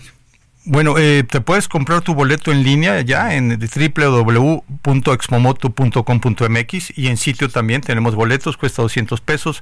Niños pagan la mitad, el motocicleta, la persona que llega en motocicleta también tiene un descuento especial al usar el estacionamiento de World Trade Center, ahí se le da un cupón donde puede tener un precio este con descuento, ¿no? Bueno, y entonces eso ya me meto, me dices, me, das otra vez el nombre del portal. www.expomoto.com.mx. En nuestras redes también eh, estamos muy activos, en nuestra social media, en Facebook, Twitter, en, eh, Instagram, en fin. YouTube, tenemos unas redes sociales muy activas, entonces toda la información está ahí y pues es una gran fiesta, cuatro días de fiesta del 23 al 26 ya. ¿Cómo cuánta gente va? Mira, fíjate que van, eh, hemos llegado a tener aforos de 50 mil personas, pero definitivamente lo que nos interesa es que vaya la, gente que realmente le interesa el mundo del motociclismo, ¿no? Y los que quieran integrarse, eh, comprar una moto por el, tema de movilidad o de reparto, de mensajería, en fin, estamos eh, convocando a, esa, a ese tipo de persona que está muy, muy interesada en el mundo del motociclismo. Bueno, pues Francisco Igartua, director general de Expomoto, gracias por esta conversación. Muchas gracias, yo sé que eres motociclista, señor, te esperamos por allá. Tengo ahí una, una moto viejita, 850, pero maravillosa. Maravillosas son. Eh, gracias por su tiempo y saludos a todos, los esperamos. Gracias. Son las 9 de la mañana con 49 minutos. Vamos a un resumen de la información más importante.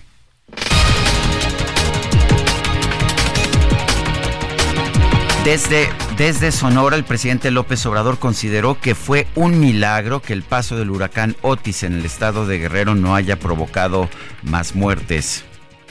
Yo sigo sosteniendo que fue un milagro porque estamos hablando de un huracán categoría 5, algo parecido fue lo que afectó en Nueva Orleans y hubieron más de 2.000 fallecidos. Acá, por suerte, no fueron tantos fallecidos. Hasta ahora, de acuerdo a la Fiscalía, son 48 fallecidos. Y de los desaparecidos o personas no localizadas, ya solo faltan por localizar, localizar 26. Parece que nadie asesora al presidente, nadie le ha dicho que la razón de las muertes allá en Nueva Orleans no tuvo eh, que ver con el huracán que pegó bastante alejado, sino con el rompimiento de los diques y que generaron inundaciones, pero pues parece que eso es demasiado pedir, ¿verdad?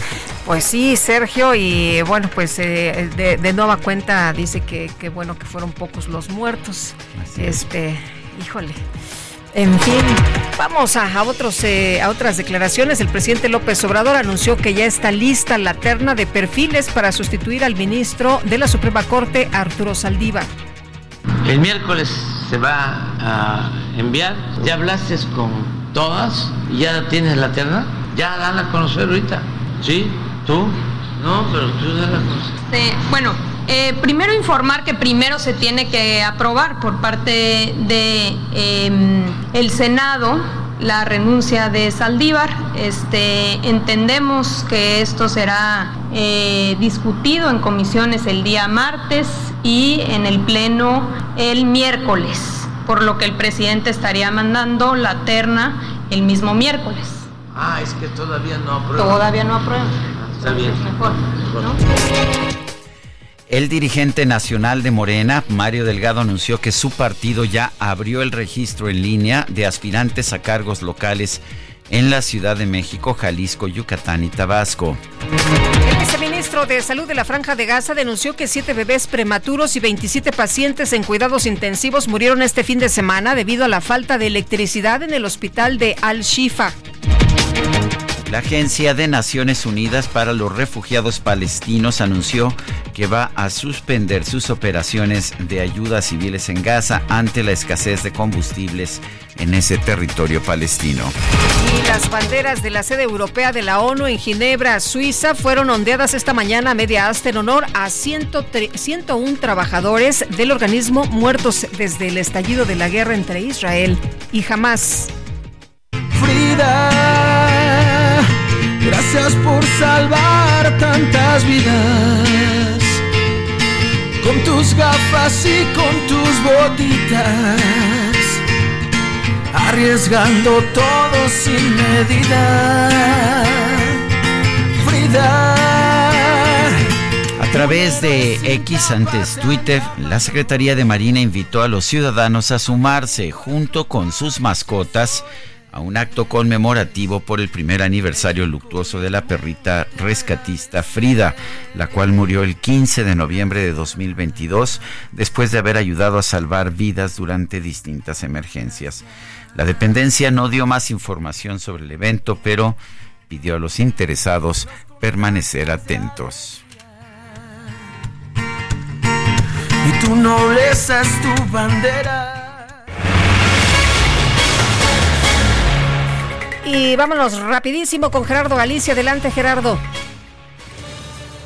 Mañana, Sergio, tenemos ahora un bloqueo sobre el eje 3 norte a la altura de la calle Constantino. Ambos sentidos quedan completamente cerrados y se trata de vecinos de la colonia Vallejo. Ya mencionábamos en la intervención anterior que estaban realizando una protesta para eh, pedir que los migrantes que acampan en esa zona sean replegados y llevados a otro o a un albergue donde puedan eh, tener mejores condiciones para pasar la, noche y su estancia en México. Por esta situación cierran ahora el eje 3 norte, habrá que buscar vías alternas, es decir, la circulación está a la altura de la calle de Constantino en ambos sentidos. Por lo pronto, Lupita, Sergio, el reporte. Muchas gracias, gracias Gerardo, buenos días. Hasta luego. Hasta luego. Se nos acabó el tiempo, Guadalupe. Tan rápido en este lunes. Bueno, vámonos, que la pasen todos muy bien, disfruten este día y nos escuchamos mañana en punto de las 7. Hasta mañana, gracias de todo corazón. Yo para arriba volteo muy poco, tú para abajo no sabes mirar. Uy,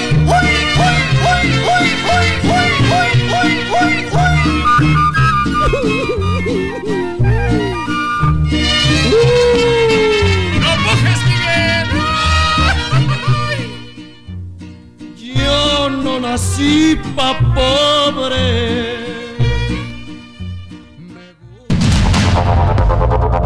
Heraldo Media Group presentó Sergio Sarmiento y Lupita Juárez.